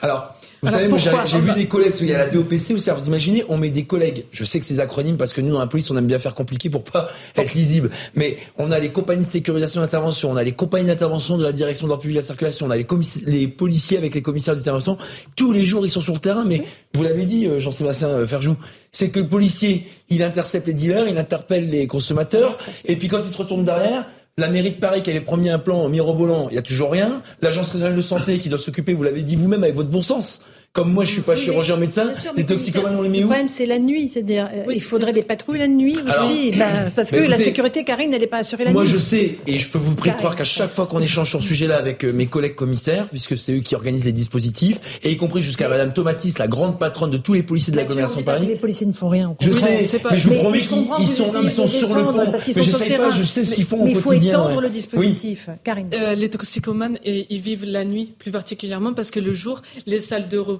là qui sont porte de la Chapelle, ils sont ouvertes. Et vous les voyez pas les effectifs de la bague de nuit euh, parisienne avec les voitures marquées police en noir et blanc sur leur véhicule Ah si, ils passent. Bah, mais non, mais, pas. non, mais ils passent. Mais voilà, c'est en fait c'est souvent Parce ça. Parce qu'ils font beaucoup d'opérations. Parce que au bout d'un moment, euh, en décembre, on avait ce problème-là aussi dans le quartier, mais nous on s'était beaucoup plus euh, préoccupés par Valentin Bay parce que c'était dangereux à ce moment-là. Mmh. Donc on avait euh, on avait euh, appelé le maire euh, pour lui demander quel dispositif on pouvait prendre. Cependant, maintenant, là, au mois de janvier, le problème, il s'est retourné dans le quartier. Mhm. Et, effectivement, il y a des camions qui passent, on les entend, la sirène, pam, pom, pam, pom, mmh. et s'arrêtent pas. Donc, et la nuit, ils s'arrêtent pas. Moi, c'est ce que je comprends pas, en fait, c'est qu'entre le 9 boulevard Ney et le 13 boulevard Ney, de 18h à 7h30, 8h30, jusqu'à 7h30, 8h30, on les laisse dormir. Mhm. Après, oui, le commissaire, je suis tout à fait d'accord. Il arrive, il arrive tout seul d'ailleurs. Il prend la voiture, il y a un autre policier, parce que tous les matins, je le vois, tous les matins, il descend tout seul de sa voiture et il nous les évacue. Mais c'est le jeu du chat et la souris, parce qu'il les évacue, veux faire comprendre, c'est que comme ils sont bien seuls, pour faire comme, ils sont bien seuls dans cette mission et que tout le monde s'en voilà s'en lave les mains et ben avec le peu de moyens qu'on a donc quand je dis juridique la nuit par exemple on va nous dire mais il faut les héberger c'est une obligation légale c'est pas au policier de les mettre. Alors quand on peut les interpeller en garde à vue parce que écoutez on est mais bon. il faut qu'on termine la discussion. Euh, vous êtes venu il y a un mois euh, mhm. vous êtes venu aujourd'hui et puis vous reviendrez aussi souvent qu'il le faudra mesdames. Moi je vous le dis au nom de CNews. Euh, on, vous prendrez la parole sur notre antenne tant que le problème ne sera pas réglé et pas seulement pour mhm. votre quartier vous avez raison parce que tous les parents des, des autres quartiers euh, qui sont concernés. Merci d'être venu une nouvelle fois témoigner sur notre plateau. Puis vous nous tenez au courant de la situation. Vraiment, euh, on répondra présent. Merci, à vous. on fait une petite pause. On se retrouve dans un instant euh, sur CNews et sur Europe 1 pour la deuxième partie de Punchline. On parlera de la sécurité. On parlera aussi des retraites. Est-ce qu'on va vers un jeudi noir le 19 janvier pour lutter contre la réforme des retraites?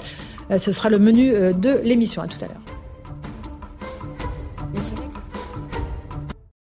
Bonsoir à tous et bonsoir à toutes. Bienvenue dans Punchline ce soir sur CNews et sur Europe 1. La France sera-t-elle bloquée jeudi prochain pour la première journée d'action contre la réforme des retraites? Les syndicats s'organisent. Le mouvement pourrait toucher à l'initiative de la CGT Pétrole les raffineries avec de possibles arrêts des installations. On fait le point dans un instant. Elisabeth Borne appelle les syndicats à la responsabilité.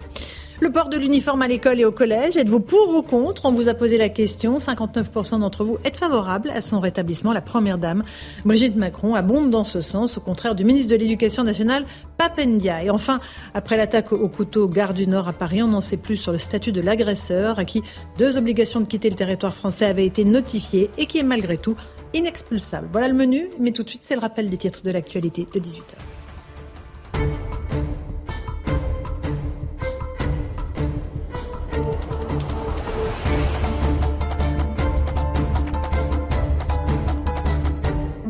18h sur CNews et sur Europe 1. Bienvenue si vous nous rejoignez à l'instant. La colère des syndicats après l'annonce de la réforme des retraites par le gouvernement. La CGT Pétrole appelle donc à plusieurs jours de grève les 19 et 26 janvier prochains ainsi que le 6 février. Trois dates.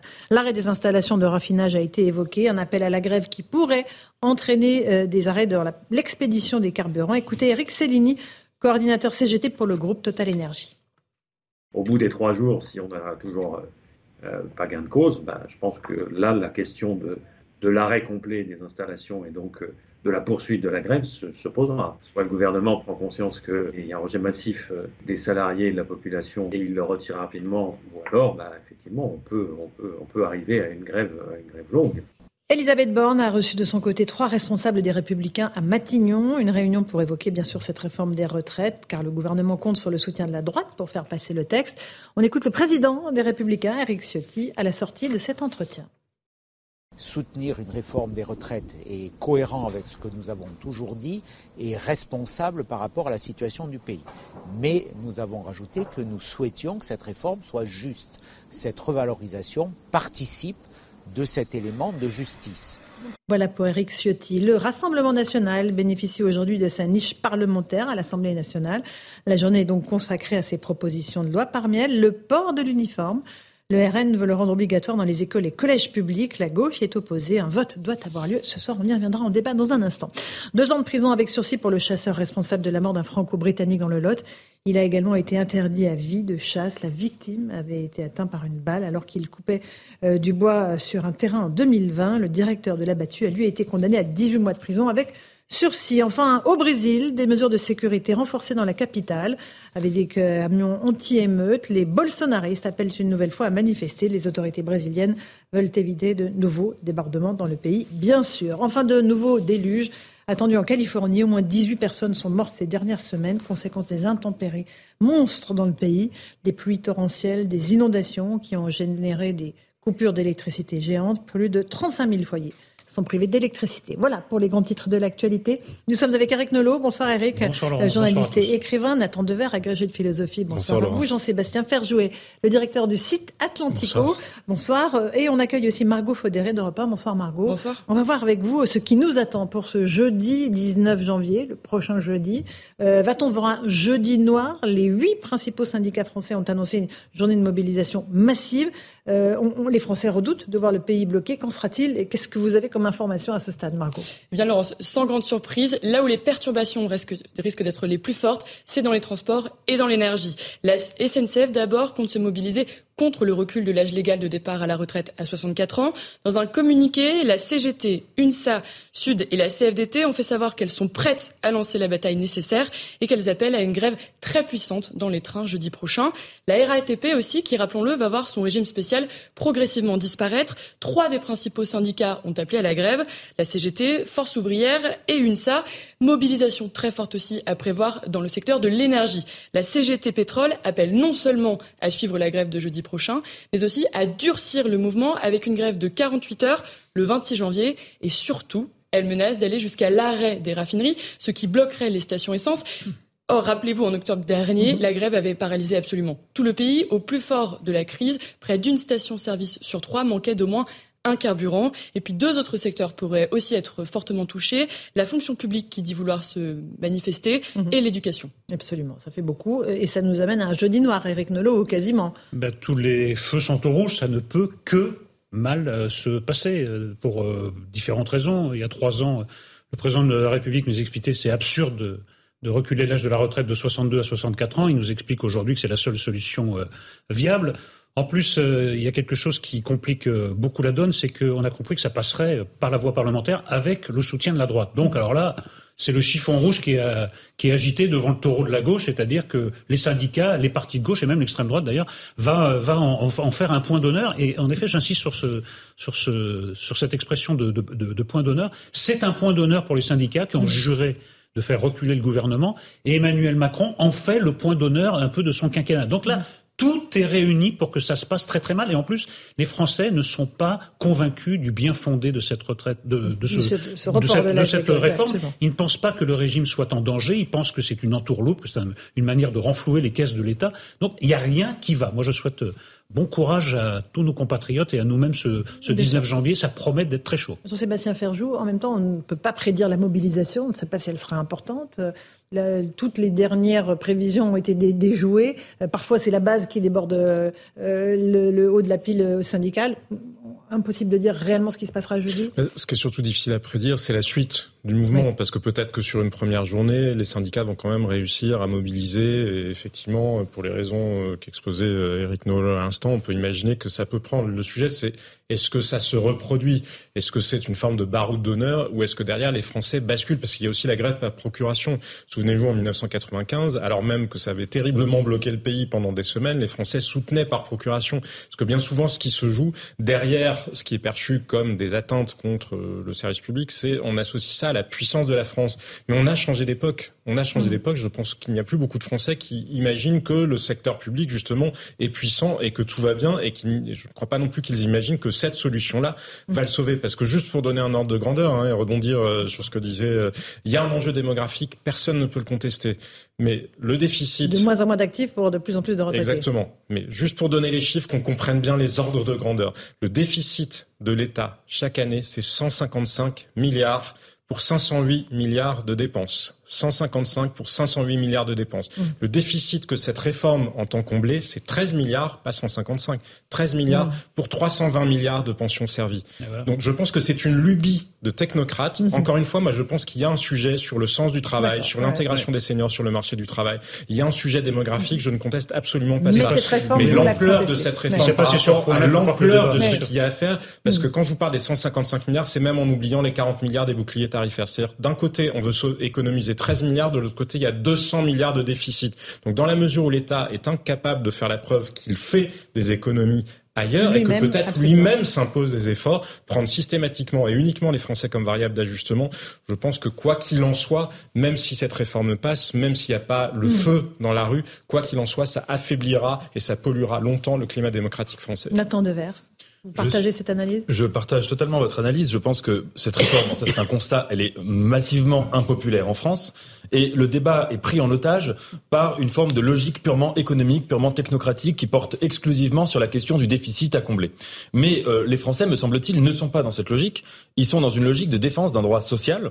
Premièrement, on a constaté en effet que sur d'autres sujets, le gouvernement peut être extrêmement dépensier, peut avoir augmenté la dette, peut ne s'être absolument pas poser la question de l'austérité, de l'équilibre budgétaire. Là, il se la pose, premièrement. Mhm. Et deuxièmement, encore une fois, que il faut rappeler une chose, c'est que derrière cette, cette réforme, il y a des changements qui sont concrets, qui sont existentiels. 64 ans, les 10% des Français les plus défavorisés, parmi eux, il y aura 29% des gens qui seront morts. Donc c'est-à-dire que déjà, les travailleurs mm. les plus précaires, euh, il y aura près d'un tiers d'entre eux qui auront cotisé pour absolument rien. À chaque fois qu'on recule l'âge de la retraite, en fait, on augmente le nombre de gens qui vont mourir avant d'avoir pu vivre autrement qu'en travaillant. Donc derrière ça, il y a une philosophie de l'État social, il y a une philosophie de notre rapport au travail, et puis il y a surtout euh, si vous voulez, l'idée d'une crise de sens dans notre rapport au travail. Premièrement, des métiers de vocation, on les voit, qui sont de plus en plus en crise, c'est-à-dire mhm. qui euh, correspondent à des conditions de vie, à des conditions matérielles et à des conditions d'exercice. hôpital euh, notamment. Prof, hôpital, soignant, etc. Et on pourrait décliner qui sont qui sont désertés parce que on ne peut plus s'y épanouir correctement. Et deuxièmement, l'augmentation quantitative du temps de travail va de pair et toujours avec une baisse qualitative du rapport au travail. Et les Français sont contre. Bah, mhm. pas, nécessairement. le sujet, il y a des sujets de management. Par exemple, on sait que la France a un problème spécifique avec ce qu'on appelle le management intermédiaire, parce que justement, on est pris en étau entre le top management et puis les autres. Et donc ceux qui sont au milieu, mécaniquement, quand vous êtes senior, vous êtes un peu au milieu, puisque vous avez progressé dans votre carrière, vous avez pu devenir chef d'atelier ou cadre, mais pas cadre dirigeant. Bref bref, ces gens-là ont perdu totalement le sang. Donc il y a des tas de sujets qui ne sont pas traités dans cette réforme. Et encore une fois, moi je crois qu'il y a un vrai enjeu sur l'emploi le, des seniors, parce que je crois qu'il y a des gens, personne ne peut en douter, qui ont des carrières qui sont difficiles, qui ont été mhm. brisées physiquement. Ça, c'est un fait acquis. Mais il y a aussi tous les autres qui n'ont pas envie d'arrêter, que la retraite angoisse. Simplement, ils ne perçoivent pas mhm. cette allongation de leur carrière comme le fait justement de garder une utilité sociale, ils le perçoivent comme le fait d'être exposés plus longtemps à la précarité, à la mm. violence économique des temps, parce que le sujet, c'est que les seniors ne sont pas au travail. Et le dispositif prévu par le gouvernement euh, d'un bonus-malus pour dire on va pointer les mauvaises entreprises et les gentilles. Alors déjà, on sera content d'apprendre que la Macronie, parce qu'on voit comment la Macronie nous a expliqué que les vieux ils étaient bons à rien, bah les neufs, bah les mieux.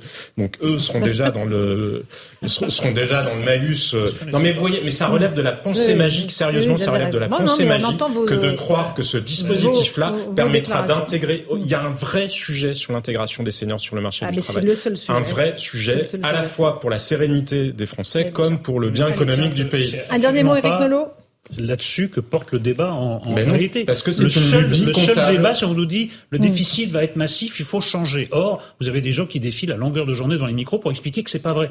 Donc je pense que moi, c'est pour ça que je crois que ce mouvement sera très suivi parce qu'il y a un doute sur la légitimité à la base même de la réforme. Il y a une Nathan, attendez. Euh, je, je, suis d'accord avec vous. Il y a ce déséquilibre entre un débat qui ne correspond pas aux préoccupations des Français, qui ne correspond pas aux réalités, et il y a derrière un petit discours qui est très malsain, qui consiste à dire en gros que si les Français sont contre, c'est parce qu'ils veulent pas travailler.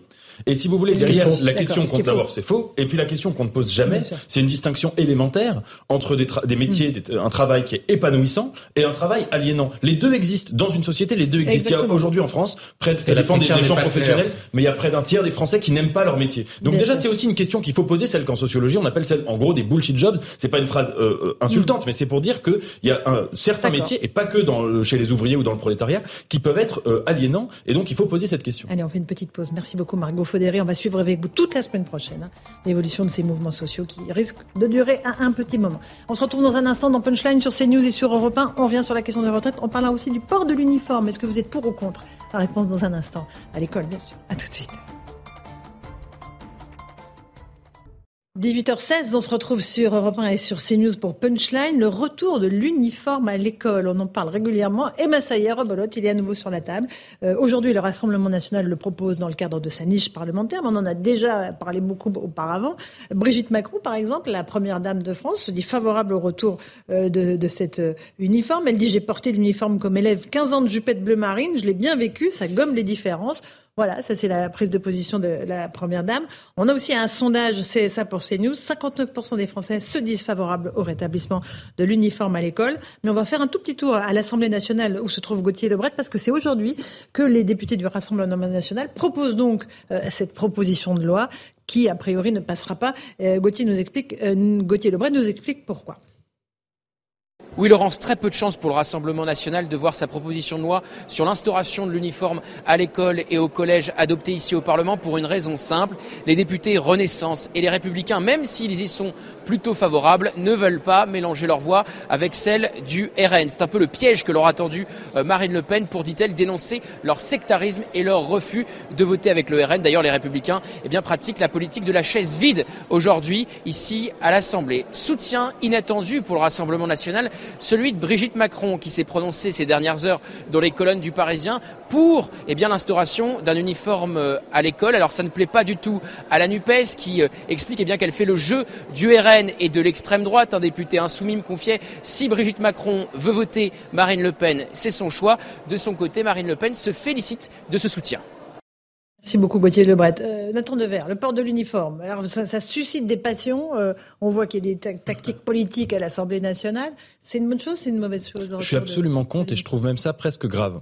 Pourquoi? Euh, L'école est dans un état très très très grave. Il y a une baisse du niveau qui est terrible, etc. Au lieu de s'intéresser vraiment à ce problème mhm. et, d'essayer de trouver des solutions qui, font remonter le niveau, qui rétablissent l'égalité des chances, eh bien on s'intéresse à des sujets qui sont des sujets purement cosmétiques ou esthétiques, mhm. c'est-à-dire des symptômes, des sujets qui, qui, ne servent à rien. Premièrement. Deuxièmement, si on rentre dans le fond du sujet, je trouve, bon, il y, a, il y, a, deux arguments qui sont employés pour, mm. pour, pour défendre. Le premier argument, c'est de dire ça favorise l'égalité des chances puisque tout le monde est pareil. Mm-hmm. Mais ça, franchement, c'est une fumisterie. Ce qui euh, euh, crée de l'inégalité et de la reproduction sociale à l'école, c'est pas seulement des questions vestimentaires. C'est le, le, le, fait que les gens ne viennent pas des mêmes familles, qui n'ont pas le même rapport au savoir, qui ne travaillent pas dans les mêmes conditions quand ils sont chez eux pour faire leurs devoirs, etc. C'est pas la marque pas leur vêtement. Mm. Deuxièmement, deuxième argument qui est brandi sans cesse, c'est le rapport à la laïcité. Et donc, je trouve ça quand même comique que des gens qui critiquent des vêtements qu'ils jugent liberticides veuillent eux-mêmes imposer des, choses liberticides. Et troisième chose qui est intéressante, c'est que c'est pas un hasard que Brigitte Macron et que certains députés Renaissance soient favorables. Je vous rappelle quand même que le macronisme en 2017 était défini comme la jeunesse en politique. Le président le plus jeune de la Ve République, et puis quelque chose qui incarnait la jeunesse. La jeunesse est viscéralement contre euh, l'idée de porter un uniforme, en tout cas les concernés. Euh, ce n'est pas la première fois qu'on voit que le président de la République, en fait, est peut-être un des présidents qui comprend le moins les aspirations de la jeunesse française. Et là où c'est intéressant, c'est que l'opposition, je rappelle que Marine Le Pen, en, Mhm. pendant la dernière campagne, avait dit qu'elle supprimerait les impôts pour les moins de 30 ans, Mhm. donc elle voulait parler à la jeunesse. On voit bien là, ici, qu'elle ne parle pas à la jeunesse, en tout cas aux concernés, aux collégiens, aux lycéens, Mhm. qui seraient susceptibles de Alors, porter C'est un plus uniforme. école-collège que collège-lycée. hein, Oui, oui, que je pense école, qu'on a- collège, mais, mais même euh, aux collégiens et encore moins aux, aux gens à l'école, ils sûr. sont absolument euh, pas favorables à cela. D'accord. Euh, Eric Nolot, vous êtes sur la même Ben, position Non, et en fait, je trouve l'affaire compliquée, et depuis que j'ai entendu euh, Nathan Dever, je la trouve encore plus euh, compliquée parce que vous avez introduit d'autres euh, éléments au dossier. Bon, d'abord, euh, sur, l'aspect purement politicien, le fait d'expliquer qu'on est d'accord avec une mesure, mais qu'on ne la votera pas parce qu'elle vient du, du Rassemblement national, moi, ça me laisse sans voix. Surtout sur un sujet comme ça. Il me semble qu'on peut s'entendre sur certains sujets, si, euh, sincèrement, on, le- on- on le pense. Ensuite, je suis d'accord sur le point de vue euh, symbolique. Euh, ça changera pas, euh, en, en effet, les, les- les grands problèmes qui, qui il faut, faut quand même nommer les choses, qui est l'effondrement du niveau et de l'acquisition des savoirs élémentaires. Mais je crois que ce serait un bon signal. Alors, je ferai une distinction entre l'uniforme et une tenue Mhm. obligatoire, c'est-à-dire des, des couleurs, bah, pas un uniforme au sens ou une blouse. Ouais, mais voilà. pas un uniforme au sens propre. On n'est pas, on n'est pas alarmé. Mais je crois que ce serait quand même un bon signal envoyé pour dire qu'on change de philosophie, puisque vous êtes euh, philosophe, que là, pour une fois, ben, on apprend. Pour une fois, Mm. le, le reste du temps, on apprendra peut-être le contraire que on fait pas toujours ce qu'on veut dans la vie, voilà. Et là, et que l'é- l'élève Mm. n'est pas à être au centre de l'école, qui a des règles qu'on doit apprendre, des règles vestimentaires. On s'habille pas n'importe comment à l'école, de toute manière. Il y a aussi des règles grammaticales qu'on a cessé euh, de- d'enseigner et qu'on a cessé d'apprendre. Moi, je pense que c'est plus à inscrire dans un projet global. Mais si évidemment c'est uniquement la question de l'uniforme et on s'occupe pas du reste, ça n'a Non, mais aucun on, on sens. s'occupe du reste parce qu'il y a le retour de la dictée aussi tous les jours. Enfin, il y a un certain nombre de choses, Nathan Devers, euh, qui sont faites pour euh, le retour vrai. des fondamentaux à l'école, euh, renforcement des mathématiques. Voilà. Ils ont Mais vous avez fallait que remarqué les élèves sachent lire, écrire tout ce que vous venez d'énumérer était classé il y a encore quelques, même pas quelques années, peut-être quelques mois, à l'extrême droite. Vous étiez un réac. Si on de- voulait faire une dictée Ah, de faire une dictée. Alors là, je vous dis que dans Libération, vous étiez cloué au pilori, à la fois par la rédaction et par 18 tribunes, en disant vraiment, c'est des idées, le patriarcat, euh, le, le- vraiment la ségrégation entre les élèves. Mais oui, tout ça, c'est tout ça, ça appartient au passé. De la Voilà. droite. Et je vois que Monsieur Ndiaye, ben voilà, petit à petit. euh, Mais amoureux de la langue. L'école selon Pape de, ressemble de plus en plus à l'école selon Papa. Mais moi, je m'en réjouis. C'est intéressant Nathan ce que et vous dites parce que euh, votre argument, c'est de dire que les, enfants devraient apprendre la règle. Quel que soit le contenu, même si la règle en quelque sorte n'a pas de contenu euh, qui est utile, comme les règles grammaticales qui permettent d'apprendre le français, là c'est juste apprendre la règle pour la règle.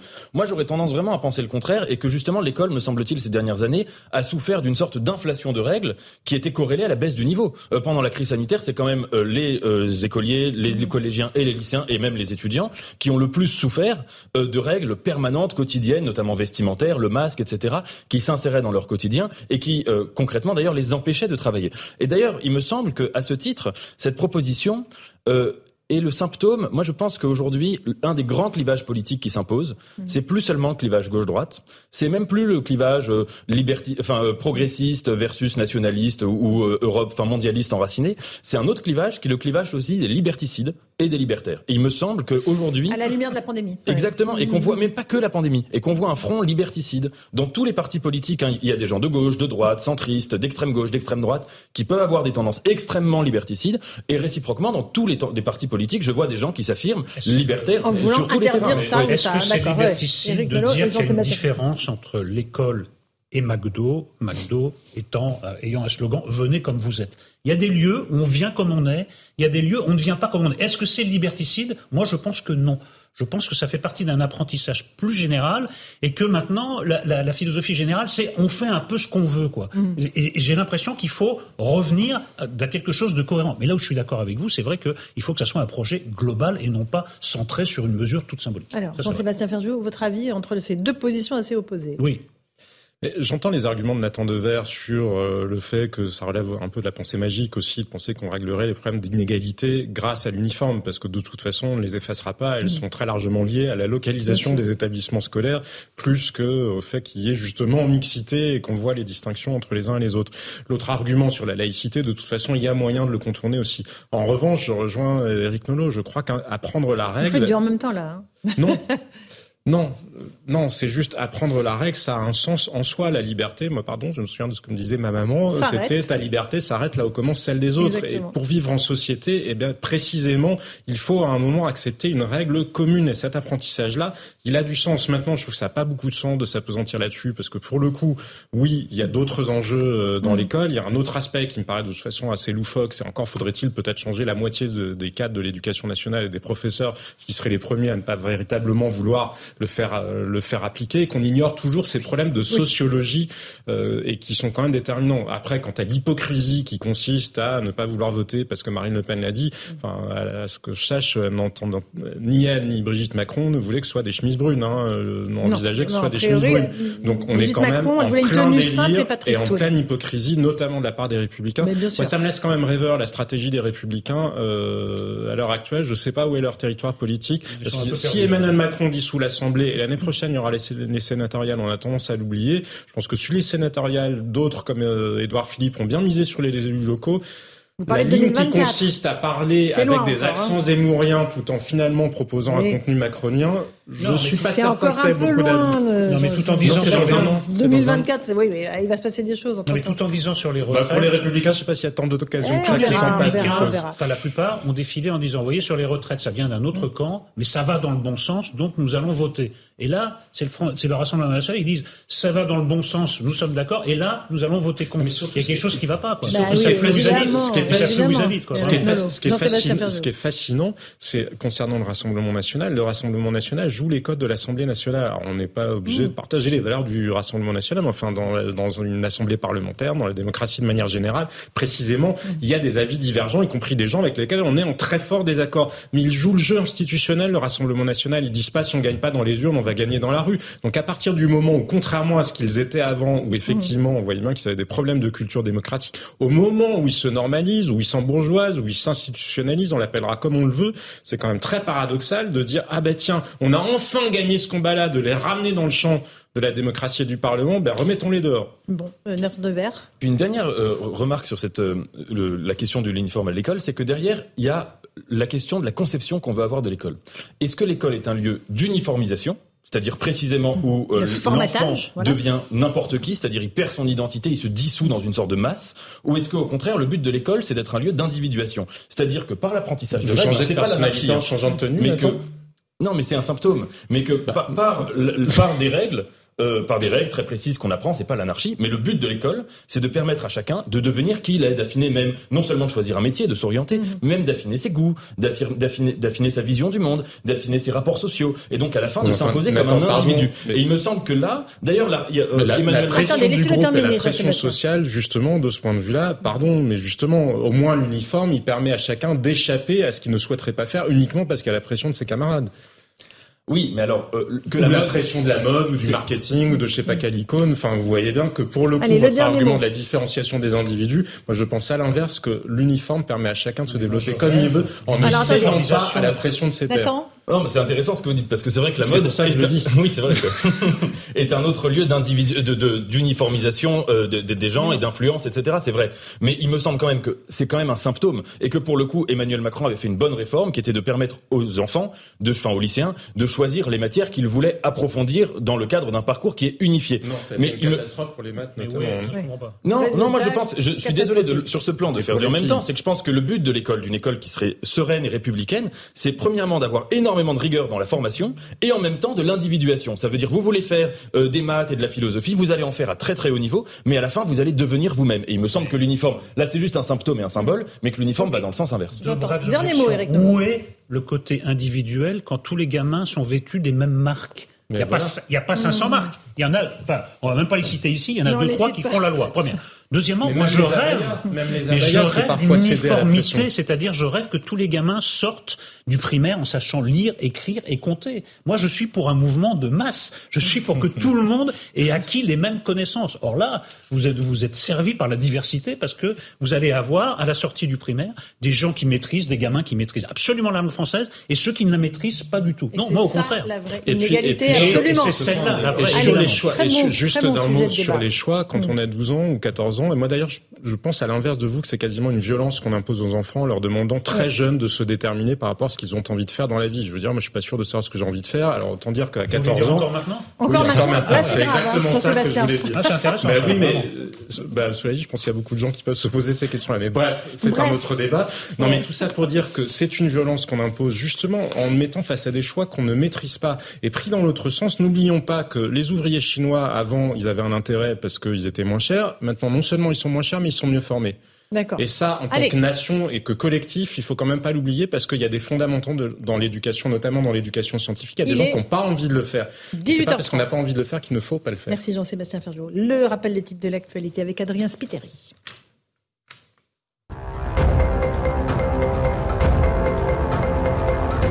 Du nouveau dans l'affaire de l'attaque de la gare du Nord, le suspect est en garde à vue pour tentative d'assassinat. Il a blessé hier matin six personnes, dont une grièvement. Son identité est toujours en cours de vérification. Il pourrait s'agir d'un homme né en Libye ou en Algérie, selon la procureure de Paris. Le Parti socialiste choisit son premier secrétaire. Près de 41 000 adhérents peuvent voter pour ce premier tour. Hélène Geoffroy, Nicolas Mayer, Rossignol et le sortant Olivier Faure sont candidats. Un deuxième tour aura lieu le 19 avant un congrès prévu fin janvier à Marseille.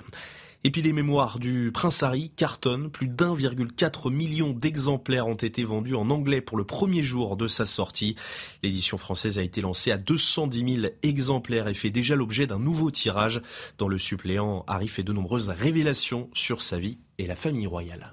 Merci beaucoup Adrien Spiteri pour ce rappel des titres de l'actualité. Euh, on va recevoir dans un instant Thibault de Montbrial, avocat à spécialité questions de sécurité. On viendra avec lui sur ce qui s'est passé à la gare du Nord et aussi à Marseille où des habitants continuent d'occuper les cages d'immeubles de leur immeuble pour euh, éviter que les trafiquants ne s'installent. À tout de suite dans Punchline sur CNews et sur Europe. 18h36, on est en direct sur CNews et sur Europe 1 dans Punchline. On accueille Thibault de Montbrial. Bonsoir. Bonsoir. Maître, vous êtes le président du Cercle de réflexion sur la sécurité intérieure. C'est bien ça ou je l'ai encore écorché? c'est- parfait. C'est bien, ok, parfait. Et on est toujours avec Jean-Sébastien Ferjou du site Atlantico. On va s'intéresser à ce qui s'est passé euh, Gare du Nord, euh, les suites de l'enquête sur l'individu qui a fait six blessés à l'arme blanche hier matin tôt. Juste d'abord euh, sur les faits, on a évité un, un drame. Il y a eu des blessés, six blessés graves. Il aurait pu y avoir un massacre ce matin-là si un policier hors service n'avait pas réagi et si d'autres policiers de la PAF n'avaient pas réagi. Thibault de Montbrial Alors en fait, ça- la, la réponse à la question, ça dépend d'abord de, de l'arme utilisée. On, se rend- on, on a, on a compris maintenant que c'était un poinçon, c'est-à-dire que c'était un instrument piquant mais sans lame euh, tranchante sur le côté, ce qui, ce qui réduit euh, la, la, la- la létalité de l'objet, ce qui ne veut pas dire qu'il n'était pas très dangereux, loin s'en faut. Hein, Il y a au moins un blessé grave. Euh, mais c'est vrai qu'avec un couteau avec une lame, les, les, les, ça aurait pu être encore plus grave. On se rend compte aussi que malgré l'heure euh, très matinale, euh, en moins d'une minute, il y a six blessés, ce qui est, ce qui est, ce qui est beaucoup euh, et que euh, le, le périple meurtrier de, de l'intéressé a été euh, arrêté parce que un policier euh, hors service rentrait chez lui après son service en ayant conservé son arme de service. Vous savez que je me suis beaucoup battu depuis 2015 pour que les, les policiers, les gendarmes aient le droit, un droit élargi au port de l'arme euh, en dehors du service, notamment pour que d'abord pour qu'ils puissent se protéger eux-mêmes euh, dans la suite de- des attaques de Magnanville contre des policiers chez eux, mais aussi tout simplement pour qu'il y ait plus sur la voie publique et notamment dans les endroits où il y a beaucoup de public, au premier euh, lieu desquels les gares, euh, de personnes en capacité de riposte immédiate. Il faut pas se leurrer face à l'extrême violence. Seule euh, une euh, violence légitime de la part de dépositaires de l'autorité publique armée, mais y compris hors service, peut permettre de, de stopper euh, l'assaillant. Et qui était très déterminé. Hein. Oui, et en ce sens, c'est un vrai succès de, de, cette mesure qui avait été euh, euh, élargie par Bernard Cazeneuve, souvenez-vous, en, en 2016. c'est un, c'est un vrai succès. C'est précisément pour ça que ça a été fait, et ça a sans doute évité bien pire hier. Évidemment. on va s'intéresser maintenant à l'individu qui a été blessé et interpellé. Il est en garde à vue pour tentative d'assassinat. Son identité est toujours en cours. On ne sait pas exactement s'il est libyen ou algérien. On sait en revanche qu'il n'a pas été expulsé alors qu'il avait deux OQTF. Explication d'Amory Boko de CNews et puis je vous passe la parole ensuite. L'auteur présumé de l'attaque à la gare du Nord ne possédait pas de papier d'identité. Il a déclaré s'appeler Mohamed Amin M. Et finalement, le seul élément tangible euh, dont les policiers euh, disposent à ce jour, ce sont ses empreintes digitales. Or, ces empreintes, elles révèlent que cet homme est connu sous différents alias, c'est-à-dire différents noms, mais aussi sous différentes nationalités, à la fois algériennes et libyennes. Euh, le suspect serait âgé d'une vingtaine d'années, connu de la police et de la justice pour différents faits de droit commun. Il a d'ailleurs été condamné à deux reprises par le passé, une fois pour violation de propriété, une autre fois pour viol. Enfin, sur le plan administratif, eh ce suspect, a été au moins visé par deux OQTF par le passé, dont la dernière remonte à l'été 2022, mais il n'a pas été expulsé. Pourquoi? Eh bien, parce que cet homme, dans cette dernière OQTF, euh, il est reconnu qu'il est libyen et que la France n'expulse pas, pas les ressortissants libyens, considérant que c'est un pays en guerre. Euh, Thibault de Montbrial, situation, une impasse juridique en fait. C'est ce que vient d'expliquer à Maurice Bucco, c'est vraiment euh, l'angle mort de la politique migratoire en Europe, parce que c'est pas simplement la mhm. France qui est, qui est concernée, et qui est le suivant. Lorsque vous avez des gens qui sont sur le territoire européen, et donc en particulier français, on va parler de la France, mais il faut savoir que c'est pareil pour l'Europe, euh, qui sont en situation irrégulière. Là, il y a un certain nombre de mesures qui peuvent être prises, euh, qu'on appelle des mesures d'éloignement, mais elles supposent toutes, un, l'identification formelle du pays d'origine de l'intéressé, et deux, l'accueil du pays d'origine par le biais de ce qu'on appelle des laissés-passer consulaires pour recevoir leurs ressortissants. Et la première des. Que mettent en œuvre les États, euh, en particulier l'Algérie, pour ne pas recevoir leurs ressortissants, c'est de dire vous ne nous prouvez pas que l'intéressé est effectivement algérien. Et la parade pour les étrangers en situation irrégulière, euh, et en particulier ceux qui commettent des, infractions, y compris graves, hein, là on parle de viol, mhm. de tentative de meurtre, etc. Le, viol n'est pas confirmé, c'est du vol, vol avec effraction. le vol, c'est ce que disait le journaliste, mais en tout cas, euh, vol, en tout cas plusieurs infractions tentative de meurtre, la parade de la part de ces délinquants euh, qui à qui tout ça est expliqué, hein, par des, des, ils découvrent pas ça tout seul, on leur explique parce que c'est un élément de maintien sur le territoire national. Ad vitam aeternam, c'est de dire un, ne donnez pas, euh, à chaque fois que vous êtes interpellé, ne donnez jamais la même nationalité. Donc un coup je suis algérien, un coup je suis euh, libyen. Donc confusion. Euh, et, et, deux, il y a des pays, et, et la Libye en fait partie, il y a aussi l'Afghanistan, qui sont des pays où par hypothèse, la situation euh, est telle que la France n'expulse pas. Donc en disant euh, sans preuve mm. je suis libyen, les, les, les, étrangers en situation irrégulière qui commettent des actes de délinquance en France savent qu'on peut leur mettre toutes les OQTF du monde, ils ne seront jamais expulsés. Et pour finir, comme la justice administrative fait que vous ne pouvez être dans un centre de rétention administrative que pour une durée limitée, il y a toujours un moment où vous vous retrouvez euh, en liberté ou, alors en prison. Mais à la fin de mm. à la fin de l'exécution de la peine de prison, le, problème est le même. Absolument. Jean-Sébastien Ferjou, euh, c'est euh, un statut, enfin il y, a un non-statut en fait, il y a une espèce de zone grise où, où là cet individu est ni expulsable ni régularisable. Non, non, tout à fait, mais c'est bien pour ça que peut-être il faut prendre la question en amont et donc euh, agir plus sur les filières euh, d'immigration, puisqu'on le voit, et la question des OQTF a été abondamment discutée cette année depuis le drame terrible de, de la mort de la petite de la petite Lola. Mais pourquoi n'agissons-nous pardon mhm. pas de manière plus faible? Et il faut pas croire que tous les gens arrivent en traversant la Méditerranée euh, sur des bateaux. Les points d'entrée premiers sont bien souvent les aéroports. Hein. C'est Roissy. Les gens n'arrivent pas en traversant les Alpes à pied, ou il y a une partie d'entre eux, certaines filières qui.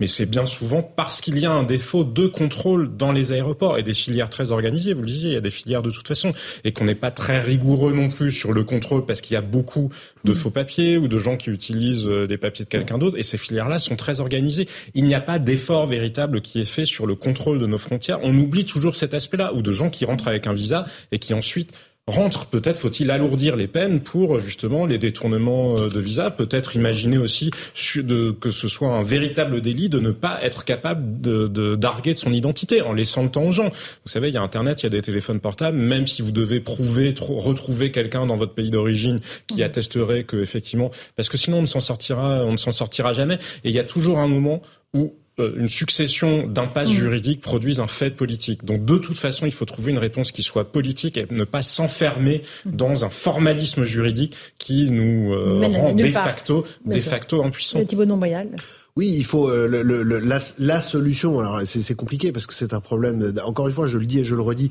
c'est un problème qui est à l'échelle européenne compte tenu de l'existence notamment des accords de Schengen.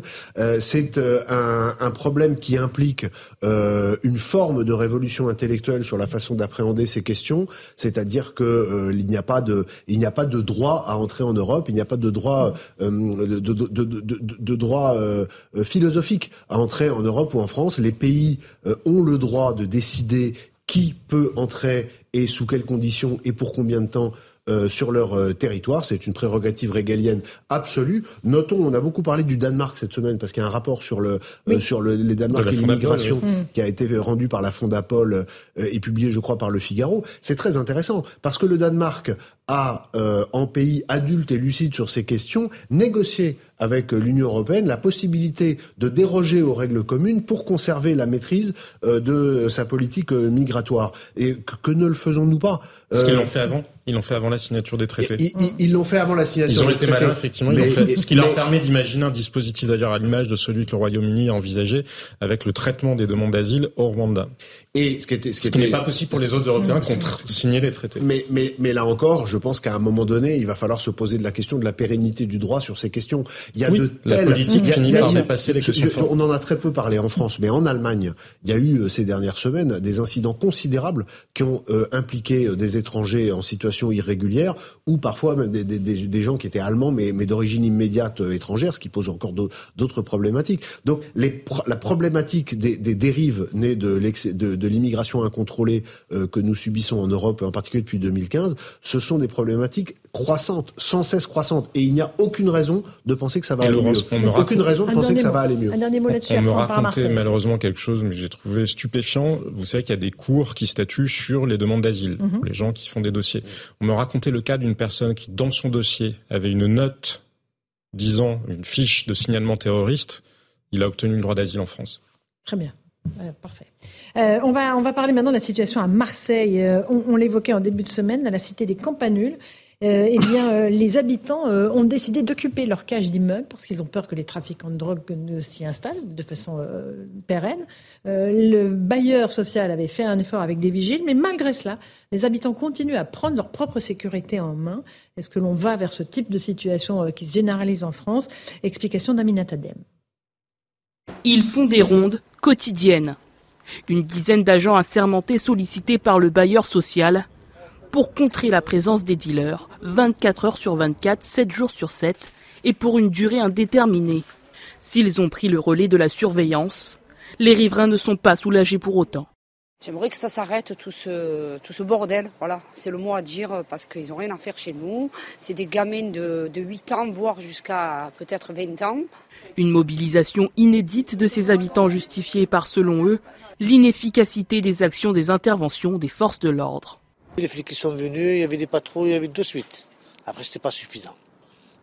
Il fallait que tous les riverains, les quartiers, et tout le monde descend. Être solidaires tous ensemble. Dernièrement, la préfète de police a fait le bilan du travail effectué dans la lutte contre les trafics de drogue. Chiffre à l'appui, Frédéric Camilleri l'affirme, à Marseille, les points de deal sont en baisse. 39 points de deal en moins dans les Bouches-du-Rhône, dont 29 à Marseille. Et on a également pu euh, observer un effritement progressif des points de deal, même les plus emblématiques. La ville de Marseille compte 127 points de deal contre 156 il y a deux ans. Dans certaines cités, le chiffre d'affaires des trafiquants de drogue a baissé de 80%, insuffisant pour ces riverains qui comptent bien se mobiliser tant qu'il le faudra. Euh, voilà pour euh, ces explications. Thibault de Montbrial, est-ce qu'on va vers ce type de situation qui se généralise avec des habitants, des Français qui prennent leur sécurité en main? Encore une fois, un reportage très intéressant parce qu'on entend la préfète dire des choses qui sont vraies, c'est-à-dire que euh, le, le, les opérations de guerre à la drogue qui avaient été décidées par Gérald Darmanin il y a un an et demi euh, ont porté le, leurs fruits. C'est une réalité, mais d'abord assez peu par rapport à l'ampleur du phénomène, et ensuite on est devant une situation qui touche tellement d'endroits en France avec un volume tel que, et l'un des habitants le dit dans le reportage, il peut y avoir des opérations ponctuelles, mais il peut pas y avoir des opérations permanentes. On ne peut pas mettre des policiers ou des gendarmes à demeure dans, ces endroits. Donc, la seule solution euh, qu'ont trouvé les habitants, c'est de venir par leur euh, euh, physiquement empêcher les, les, les dealers de, de, de, travailler. Ils se relayent Mais tout simplement. Ils, Ils se relayent ils se relayent, euh, avec ce principe que quand on est seul face aux dealers, euh, on se fait euh, on se fait molester, etc. Mais, mais si on est 50, euh, y a- la loi du nombre finit par euh, finit par jouer. Mais ce qui est très intéressant, c'est que malgré le volontarisme de l'État, parce qu'encore une fois il existe, le- le- la situation est tellement dégradée que ça n'est que, que ça n'est plus possible sans l'aide de, d'habitants qui se prennent en main. Et je voudrais rappeler ce qui s'est passé euh, il y a quelques semaines à Vaux-en-Velin, où il y a eu 10 morts dans un dans, dans, Un dans incendie. dans- dans un incendie qui a été causé, je sais pas si on- l'enquête n'a pas dit, en tout cas il n'a pas été dit publiquement si c'était suite euh, à un accident ou un acte de malveillance, mais en tout cas par euh, des trafiquants qui squattaient euh, le, le, le- le hall. Et euh, donc le résultat c'est que des gens sont morts et il faut là encore rappeler, lorsque l'on préconise, ce qui est mon cas, des opérations extrêmement fermes, y compris en étant prêt à utiliser euh, la violence légitime de l'État dans ces cités, c'est d'abord et avant tout pour dégager les premières personnes qui souffrent de ces infractions et qui sont les plus pauvres et qui sont les gens qui vivent là-bas. C'est pas pour faire plaisir. Les voitures Euh, brûlées, ce sont les leurs. hein. Les voitures brûlées, euh, ce, sont les, leurs. Les leurs. Et, et quand on demande aux gens, et votre reportage le montre, mais tous les reportages le montrent, euh, ce qui, c'est ce qui, ce qu'il faudrait faire, ils n'en- les, les habitants n'en peuvent plus et tiennent parfois, pour le coup, des propos très radicaux.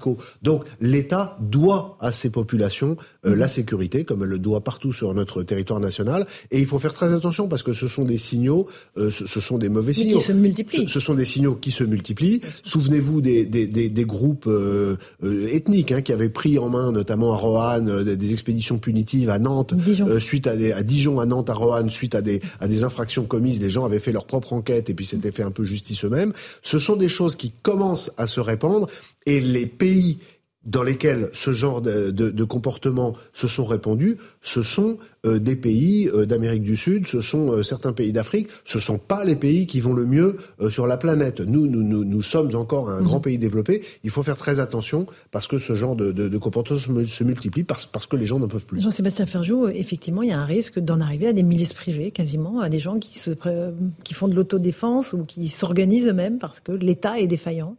Et oui, mais regardez, vous aviez tout à l'heure ces mamans euh, du Mhm. 18e arrondissement contraintes euh, de faire la sécurité euh, dans de le leurs quartier. enfants pour les emmener à Malgré l'école. les efforts des Mhm. policiers, parce que leurs enfants sont exposés en permanence à la violence euh, des craqueurs. Donc oui, c'est déjà le cas. Ça n'est pas un risque, c'est déjà malheureusement le cas. Alors on n'est pas dans des situations comme on a pu le connaître euh, au Brésil ou euh, dans un certain nombre au Mexique, dans un certain nombre de pays d'Amérique latine. Mais vous savez, sur l'efficacité de la politique menée, moi qui suis un libéral un peu bébête, hein, je veux dire, il y a un indicateur qui est très simple, c'est le prix. Parce que tout ce qui est rare est cher. Il vous aura pas échappé que quand le gaz est devenu rare, il est devenu très très cher. Avez-vous constaté que les prix de la drogue se sont effondrés? Non, au contraire. la, la politique de M. Darmanin n'est donc pas efficace. C'est une évidence absolue parce que sinon les prix monteraient en flèche si euh, une part conséquente euh, des points de deal ou des quantités de drogue écoulées dans le pays étaient, euh, étaient Mais on nous dit que les, les saisies se multiplient, qu'on n'arrête Bah pas oui, de mais faire oui, mais. Laurence, euh, précisément, je de- vous de- dis, il est parfois difficile d'apprécier soi-même les ordres de grandeur. Il y a un signal qui est très facile. Quand il y a rareté, les prix montent en flèche. Si le risque grandissait pour les trafiquants, pour les dealers, etc., Mm. les prix monteraient en flèche parce que les gens ne sont pas suffisamment idiots pour continuer une activité pour laquelle ils prendraient beaucoup de risques et qui ne leur apporterait pas plus qu'avant. Et deuxième ordre d'observation, on a bien fait l'État, condamner l'État pour une action climatique. Je ne comprends pas pourquoi on ne le fait pas condamner pour une action régalienne. Les habitants des quartiers en question, les mamans dont, qui étaient sur votre plateau tout à l'heure, il me semble qu'ils seraient quand même parfaitement fondés à attaquer. Moi, je crois pas qu'on règle la politique comme ça, mais enfin, malheureusement, si c'est le seul moyen d'obtenir que les choses, les lignes bougent un peu, euh, puisqu'on condamne l'État, alors que la France est de Mm. tous les pays, hein, c'est le Massachusetts, Massachusetts Institute of Technology, vous savez, il fait un classement des performances environnementales. On est tous les ans dans le top 3. Mais tous les ans dans le top 3, on fait condamner l'État pour euh, Hmm. une action climatique. Je pense qu'il doit y avoir matière faire à faire condamner l'État pour une la action sécurité. Deux, de points très rapidement. avocat. Encore une fois, il faut essayer de traiter ces problèmes compliqués en étant le plus intellectuellement honnête.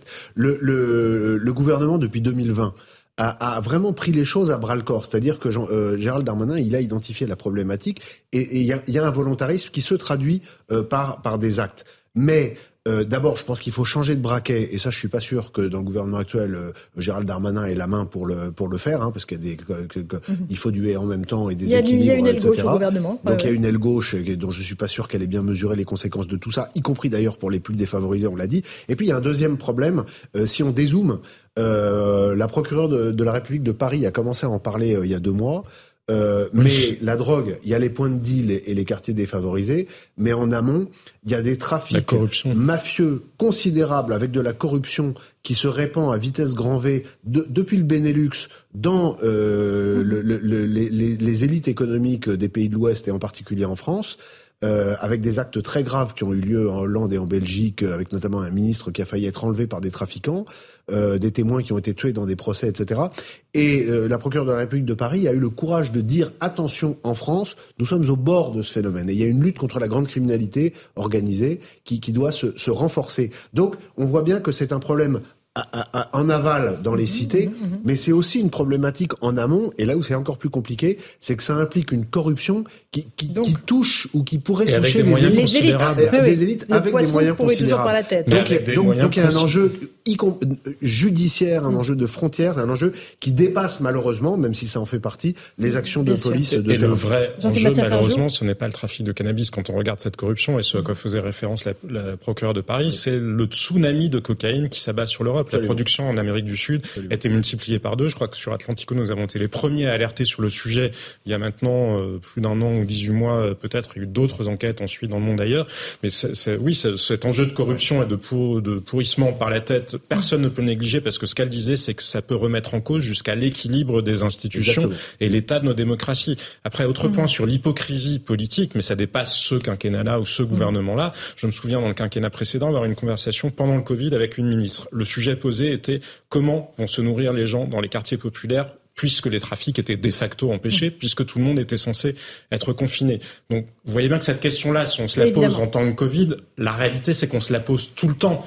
Comment on fait vivre ces gens-là Je vous dis pas qu'il n'y a pas d'autre solution et que c'est une bonne raison pour ne pas s'en préoccuper. Je vous dis juste une- que une autre ça permet aussi d'apprécier le déterminisme politique. Il y a le signal prix dont je vous parlais tout à l'heure. Cet autre signal-là et cette hypocrisie-là de dire ah mais tiens en fait qu'est-ce qu'on trouve comme solution pour faire Mhm. vivre des quartiers qui sont en déshérence?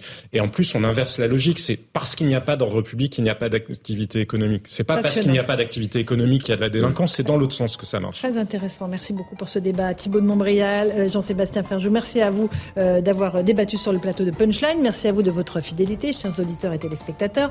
Dans un instant, c'est Christine Kelly qui vous attend sur CNews pour Face à l'info avec ses invités.